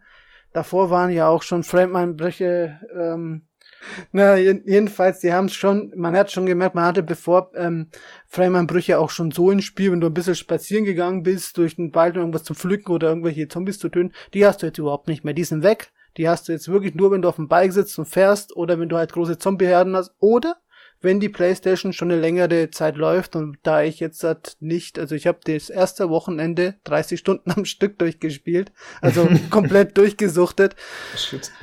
Und das, da könnt ihr euch euch vorstellen, wie die Hardware drunter gelitten hat. Hm. Ähm, Tja. ja gut, also gut, das wäre dann sozusagen die technische Seite und es gibt ja anscheinend auch viele Bugs und sowas. Ähm, ich habe da schon in, ich weiß nicht, ob das das Testvideo war von Chris Dörre oder ob ich das in einem anderen Video gesehen hätte, aber es gab zum Beispiel eben diese Frame-Einbrüche, es gibt äh, viele Soundprobleme anscheinend, wo einfach mal in Zwischensequenzen kein Ton gegeben ist, wo man mit dem Motorrad rumfährt und auf einmal der Motoren, Motorensound aussetzt und nicht mehr auftaucht und also diverse Probleme durch die Bank, was ich eigentlich über- überraschend finde, dass äh, Sony da das so durch die QA gelassen hat bei so einem Ähm. Spiel, was eigentlich für ihre Konsole dann auch steht. Finde ich ein bisschen strange. Kann ich dementieren alles. Das ist nicht so schlimm, wie es dargestellt wird. Man darf ja nicht vergessen, die von PC Games haben es ja getestet mit einer Pre-Version wieder, also bevor Mhm. es released worden ist. Und mit dem Day One Patch wurde schon vieles davon beseitigt. Also ich habe äh, aktive Bugs, also sagen wir mal Game Design Bugs, äh, nur einen bisher gesehen, einen richtigen. Okay. Und das war, das war ein lustiger Bug. Da hat sich nämlich ein Freaker hinten an einem Menschen festgehangen. Und der Mensch wollte den Freaker erschießen, hat sich in den Kreis gedreht und der Freaker hang so dran wie ein Propeller und hat sich den Kreis auch mitgedreht und der eine konnte den anderen nicht töten und so ging das ewig lang. Das war schon ganz lustig anzusehen, aber so jetzt Soundeinbrüche hatte ich gar keine. Mhm. Und äh, ich kann mich jetzt auch wirklich an nichts erinnern, wo ich jetzt sagen könnte, das hat mich jetzt wirklich gestört. Außer jetzt natürlich die FPS-Probleme und die technischen Probleme, die lassen wir jetzt mal weg, sondern nur rein Game Design-Probleme habe ich keine gehabt. Okay, ja, immerhin, das ist ja eine gute Nachricht. Also ich hatte deutlich Schlimmeres befürchtet und wie gesagt, war auch überrascht davon, aber kann natürlich sein, dass das meiste schon gefixt wurde. Ja, also es deckt sich auch mit dem, was ich im, im was die im Games Aktuell Podcast erzählt haben, zum Beispiel. Ah, okay. Mhm. Ja. Äh, ja, dann wäre aber noch die Frage nach der, also unabhängig von den technischen Problemen, wie gefällt es dir denn eben grafisch und vom Sound? So, wie ist da dein Eindruck? Ja gut, ähm, grafisch gefällt's mir gut. Verschenkt natürlich ein bisschen Potenzial, weil wenn man jetzt halt aktuelle Spiele sieht, wie natürlich äh, Assassin's Creed Odyssey, das sieht natürlich noch einen Ticken schöner aus. Aber man könnte ja auch aus dem Spiel nicht mehr rausholen. Das würde ja, das Spiel, wie gesagt, die Konsole pfeift da aus dem letzten Loch. Wenn du jetzt noch schönere Grafik machst, das Ding würde es nicht packen. Aber für das passt es schon. Es sieht gut aus, man kann es gut spielen. Für, für, für, für, für den grafischen Anspruch. Mhm. Der Sound gefällt mir sehr gut. Allerdings ähm, machen es einige Spiele besser. Zum Beispiel, wenn man jetzt halt in den Wald geht und man, ich nehme jetzt mal Witcher 3 her Und du bist da durch den Wald gegangen, hast es überall ein bisschen knattern und knacksen hören, ist da äh, erst irgendwo in der Ferne abgebrochen. Das hast du alles gehört in Witcher 3. Und das hat's natürlich nicht so extrem. Dass du hörst zwar, du hörst zwar irgendwo in der Ferne irgendwas schreien, irgendein Freaker manchmal und so, aber es ist halt nicht so intensiv, wie jetzt halt es andere Spiele gemacht haben. Ist aber jetzt nicht ganz so schlimm und würde ich jetzt auch nicht zu hoch hängen, aber wenn man es natürlich jetzt in einer Wertung sieht, müsste berücksichtige ich das natürlich auch. Was mhm. mir aber wirklich fehlt, ist ähm, diese Vorbereitung. Wir hatten es ja bevor ähm, in, über Alien hat mir habe ich ja erzählt mit diesen mit dieser Musik, die einen schon auf den Grusel vorbereitet. Und ich finde einfach, das Spiel ist ja ein Grusel Survival Spiel. Und mir persönlich, das ist jetzt meine, natürlich jeder andere, jeder nimmt es anders auf, aber ich bin ein bisschen ein Gruselveteran und mir ist es ein bisschen zu wenig gruselig. Also mhm. ich würde es mir wünschen, dass wenn du zum Beispiel in eine Höhle gehst, du schon so langsam vorbereitet wirst, wenn da irgendwas ist. Das hat zwar eine Musik, die ist ja ein bisschen so einen vorbereitet, aber das ist irgendwie ein bisschen zu lasch alles. Und ich würde es mir einfach so wünschen, wenn du so reingehst, dann, dass du das, das hörst, diese Angst, die in dir langsam pocht, dass da dann da was ist und dass du besser nicht in die Nähe gehst und du ja sehr viel Abstand hältst. Und das, das ist, das wirkt einfach momentan für mich zumindest nicht so überzeugend. Aber es ist jetzt auch eine Kritik auf, Kritik auf ganz hohem Level. Mhm. Aber wie meinst du, also weil für mich klang das jetzt so, was du das Gameplay beschrieben hast, als wäre jetzt in dem Spiel eigentlich sehr wenig geskriptet oder so irgendwie. Also mir klang es jetzt eher so, als wäre das alles eher so KI-basiert, sag ich Richtig. mal. Die, genau, und ich glaube, dann ist es halt echt auch schon sehr viel schwieriger, das zu machen mit der Musik, ne? Weil wenn du das so vorbereitest, so wie die Szene aus Alien, die wir hatten, ähm, das ist ja wahrscheinlich ziemlich geskriptet dann in dem Fall.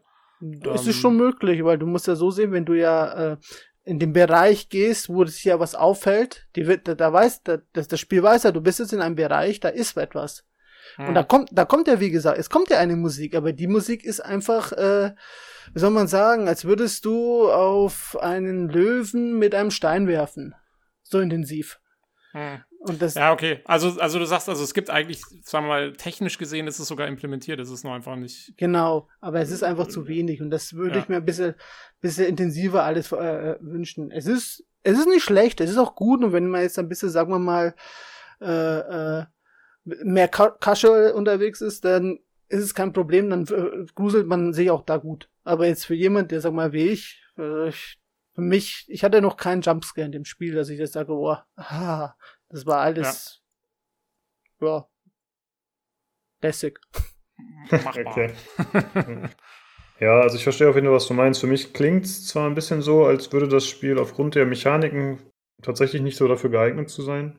Also das, äh, ja, das ist ja so ein typisches Actionspiel, wie man es halt heutzutage hat, mit eben diesen Survival-Aspekten. Und das ist wahrscheinlich nicht ganz so gut dafür geeignet, äh, diese Atmosphäre so aufzubauen, wie Tobi schon sagte. Aber wäre natürlich schön, wenn man dann zumindest so eine Höhle ausräuchert, dass sobald man die betritt, dass das Ganze noch ein bisschen äh, audiovisuell unterstützt wird.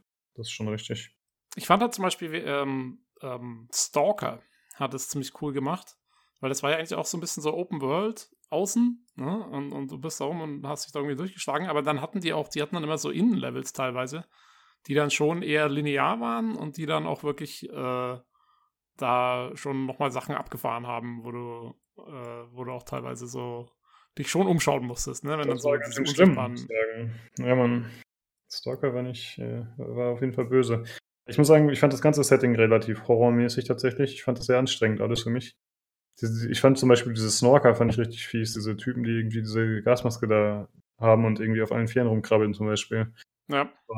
Das war ja so eine standard ja, aber, aber, aber, das, aber, aber es war halt, also die konnten das halt machen, weil, weil die eben, also so, sag mal, sowas gibt's ja dann in, in Days Gone wahrscheinlich gar nicht, ne? So irgendwie, dass du irgendwo reingehst und dann sagst du, okay, hier hast du jetzt deinen linearen Level, wo, wo irgendwas direkt abfährt. Oder gibt's das schon auch in den Missionen dann teilweise?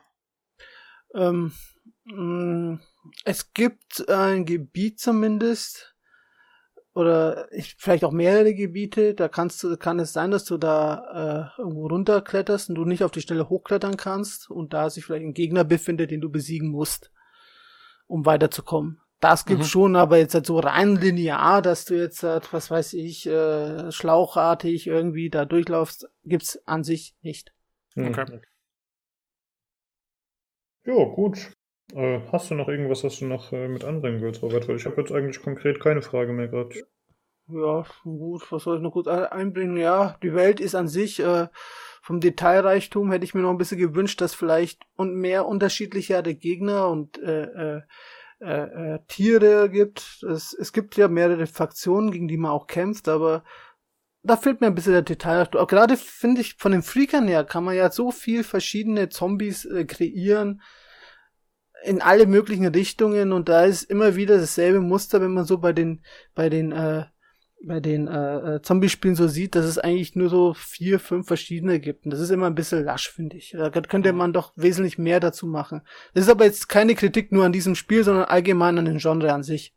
Also es gibt auch keine Tierfreaker? Doch. Es also gibt es schon. Es gibt insgesamt, wenn ich mich nicht täusche, sieben oder acht verschiedene Arten von Freakern. Okay. Und einige davon sind, also es sind nicht alles irgendwelche Abarten von Menschen dann sozusagen. Äh, ja, so, man kann es halt auch in der Hand abzählen. Es gibt also, es gibt den Menschen als Gegner, es gibt halt diese sieben oder acht Freaker und dann gibt's noch, äh, ich glaube, drei verschiedene Tiere, die, vier verschiedene Tiere, die dich noch angreifen. Okay, aber das sind dann, also das sind normale Tiere dann sozusagen. Ja. Einfach aber diese Tiere können auch natürlich zu Freakern werden. Achso, das ist dann schon noch, okay. Oh, okay. Ja, immerhin. Das ist schon mal was. Ja, die habe ich aber auch mit eingezählt in diesen sieben oder acht. Ja, okay. Ja. Ja, ist ja eher ungewöhnlich, dass die Spielwelt dann, äh, die, die Tierwelt auch mit angegriffen wird von den Zombies. Das gibt es ja nicht so häufig. Ich meine, bei Resident Evil zum Beispiel gab es ja auch so Zombie-Hunde und sowas, aber generell ist das ja eigentlich nicht so oft. Ja, ist doch ganz cool. Äh, ich habe ja gerade nochmal deine Liste äh, nochmal drüber geschaut, die du uns gegeben hast. Und du hattest noch äh, das Interface kurz erwähnt. Du hast geschrieben, dass es dir sehr gut gefällt. Ah, genau. Genau, da, da gibt's wirklich was zu sagen für übers Interface und die Steuerung dazu. Das Interface an sich ist, ähm, kannst du aufrufen mit einer Schnelltaste, die du oben links hast, glaube ich, war's. Und dann poppt sich so, so ein Menü auf, wo du halt dann auswählen kannst, ob du gerade was craften willst oder welche Waffe du auswählst und so weiter. Eigentlich ganz einfach gehalten. Blöd ist nur, wenn du im Kampf bist, dann gibt's nämlich auch eine Stelltaste zum Heilen. Die ist beim Controller äh, links auf den Steuerkreuz gesetzt. Blöd nur, dass du mit, mit, äh, mit den Sticks ja auch noch läufst. Und dann versuche mal drei Sekunden oder vier Sekunden mit dem, äh, mit dem Daumen auf den einzulaufen. Dann muss ich wirklich wie Twister die Finger verdrehen, damit ich irgendwie äh, gleichzeitig mich während dem Rennen heile oder halt weglaufe. das ist ein bisschen ja. blöd gelöst. Aber so. Ist das, ist das vielleicht, ist das vielleicht Absicht? dass du dich zwar während dem Laufen heilen kannst, aber es ist schwierig. ich weiß es nicht. Es ist auf jeden Fall, das ist so der einzige Punkt, den ich so von diesem ganzen Interface und der Steuerung kritisieren würde. Aber man kann ja auch was anderes machen. Man könnte wirklich in das Menü schnell switchen, da wird die Zeit äh, stark verlangsamt. Die Gegner bewegen sich zwar immer noch, aber so langsam, dass du halt derzeit dich, äh, die Waffe reparieren kannst oder dich heilen kannst. Das geht natürlich schon. Kann man mhm. auch so lösen. Okay. Interessanter Ansatz, dass dann die Zeit äh, verlangsamt wird. Also ich kenne das halt von GTA zum Beispiel, wenn man dann auf dieses Waffenrad rausgeht, dann wird ja auch alles langsam und man wählt halt die Waffe aus. Äh, aber dass man dann im Menü tatsächlich einerseits nicht pausiert, aber andererseits in so einen Zeitlupenmodus einbaut, strange. Ja gut, okay. ich finde es eigentlich ganz praktisch, weil im Endeffekt kommst du nicht in die Bequemlichkeit rein, wenn du jetzt alles stillstehen hast, dass du jetzt sagst, jetzt drücke ich diese Taste und halt sie gedrückt und in der Zeit passiert mir nichts, dann kann ich das und das und das aufbauen mhm. und heilen und so ist alles st äh, stressfrei. Von daher, mir gefällt der Aspekt. Am besten hat's mir gefallen in Zombie U. Das war einer der ersten Zombie-Spiele so, die ich so richtig gespielt habe, neben Resident Evil. Mhm. Und äh, in Zombie U war es so, da hast du den Rucksack am Boden gesetzt hast auf den Controller, hast den Rucksack geguckt, was du also glotzen konntest. Du weißt, äh, bei Wii U hattest du ja diesen Controller in der Hand und am Fernseher hast du halt äh, das andere Bild gehabt. Und dann auf dem Controller in der Hand hast du halt gesehen, was du in der Tasche hast. Und im Fernseher hast du deinen Charakter gesehen und was sich in deiner Umgebung äh, so passiert. In mhm. Echtzeit. Also da ist keine Pause, nix. Und da hatte ich schon oft so die Situation, habe ich so auf den Controller geguckt und sehe so und plötzlich kam von mir gegenüber, ja, ich schon wieder Gegner auf mich zugestimmt gekommen ist und mich gesehen habe, während ich in der Tasche rumkrame. Ja. Das, das war schon so cool an sich und deswegen finde ich es jetzt auch nicht so verkehrt, dass man das so ähnlich jetzt äh, äh, in Ding gelöst hat in Days Gone. Hm. Ich glaube, Zombie U wurde ja vor einiger Zeit für PC veröffentlicht, ne? Oder Zombie genau. U 2, weiß ich jetzt gar nicht. Es gab doch einen zweiten Teil, oder? Oder schmeiß ich das Na, na, na, na, na, es gab nur den Zombie. Ich glaube, auch im PC ist es, glaube ich, nur noch Zombie oder so, keine Ahnung. Zombie. ne, keine Ahnung, weiß ich auch nicht, wie das heißt. Ja, aber irgendwie ja, dann wollte ich es auch nicht mehr spielen nach so langer Zeit. Ich fand es damals eigentlich ganz interessant, aber dann. Ja, gut, ist aber egal, ich schweife ab. Äh, ja, ich würde sagen, das reicht uns erstmal für den Ersteindruck. Ähm, du kannst ja, ja gerne nochmal Feedback geben, wenn du es durch hast, nochmal kurz. Also entweder ja. nochmal im Podcast oder im Forum oder Discord, wo auch immer, dann können wir vielleicht nochmal ganz kurz erwähnen, äh, ob sich jetzt nochmal groß was geändert hat in deiner Sicht oder nicht. Hm? Ja, das Einzige, was ich jetzt noch dazu sagen kann, ist halt einfach jetzt mal, sag mal, mein, mein vorzeitiges Fazit, beziehungsweise die Wertung, die habe ich jetzt auf 8 gesetzt. Ich kann es verstehen, wenn ein Consolero jetzt sagt, sie, äh, äh, 9, kann ich komplett verstehen, weil der schaut halt über diese ganzen Probleme und Steuerungen und vielleicht auch über den Schwierigkeitsgrad, weil ich bin jetzt doch eher äh, ein sehr, äh, ich spiele recht viel und ich hab's auch gerne mal schwer. Ich stelle mir meine ganzen Spiele gerne mal auf schwer ein. Aber jetzt, wenn jemand, der jetzt, sagen wir mal, nur Gelegenheitsspieler ist und das jetzt nicht ganz so ernst nimmt und so weiter, kann ich mir gut vorstellen, dass der das Spiel auch besser bewertet, als wie ich das jetzt tue. Mhm. Und deswegen bin ich jetzt auf 82 Prozent gekommen, als eine 8 und ich würde es jeden an die Hand, äh, äh, jeden empfehlen, der sagt, ja, ich liebe Zombie-Spiele, ich liebe äh, Gruselspiele, ich, ich mag eine offene Welt und ich mag vor allem eine gut, eine gut erzählte Geschichte. Mhm. Ja, okay. Na gut, Na, vielen Dank, dass du uns da mal darüber berichtet hast. Es ist immer schön, wenn wir einigermaßen aktuelle Spiele mal mit reinnehmen können. Äh, so viele aktuelle Sachen spielen wir auch nicht immer. Jo, äh, dann vielleicht schon mal einen kleinen Ausblick auf nächste Woche. Dann werden wir Rage 2 tatsächlich besprechen. Zumindest mal anreißen. Ich muss mal gucken, weil morgen erscheint das ja. Und ich werde wahrscheinlich noch vor dem Podcast zwei, drei Tage spielen können. Und ich hoffe, ich kann dann auch schon meinen ersten Eindruck abgeben. Das wäre ganz cool. Äh, ansonsten wäre wie immer zu sagen, wenn ihr Feedback habt, Anregungen oder auch mal am Podcast teilnehmen wollt, wie zum Beispiel Robert, dann äh, meldet euch entweder per E-Mail unter pcgcpodcast.gmail.com oder über das Forum bei pcgames.de, da haben wir einen eigenen Forumsthread. Äh, oder über Twitter könnt ihr uns auch kontaktieren unter dem Handle podcastpcgc. Und äh, die ganzen Informationen findet ihr auch nochmal bei Soundcloud und bei Spotify zum Beispiel. Achso, und Discord natürlich noch. Da könnt ihr uns auch gerne joinen, da freuen wir uns immer drüber. Da findet ihr auch äh, uns und Robert zum Beispiel. Okay, dann äh, wie gesagt nochmal vielen Dank, Robert. Sehr cool. Ja, gerne. Ja, auf jeden Fall. Und äh, dann an die Zuhörer, schaltet doch gerne beim nächsten Mal wieder ein zum PC Games Community Podcast. Ciao. Tschüss. Tschüss.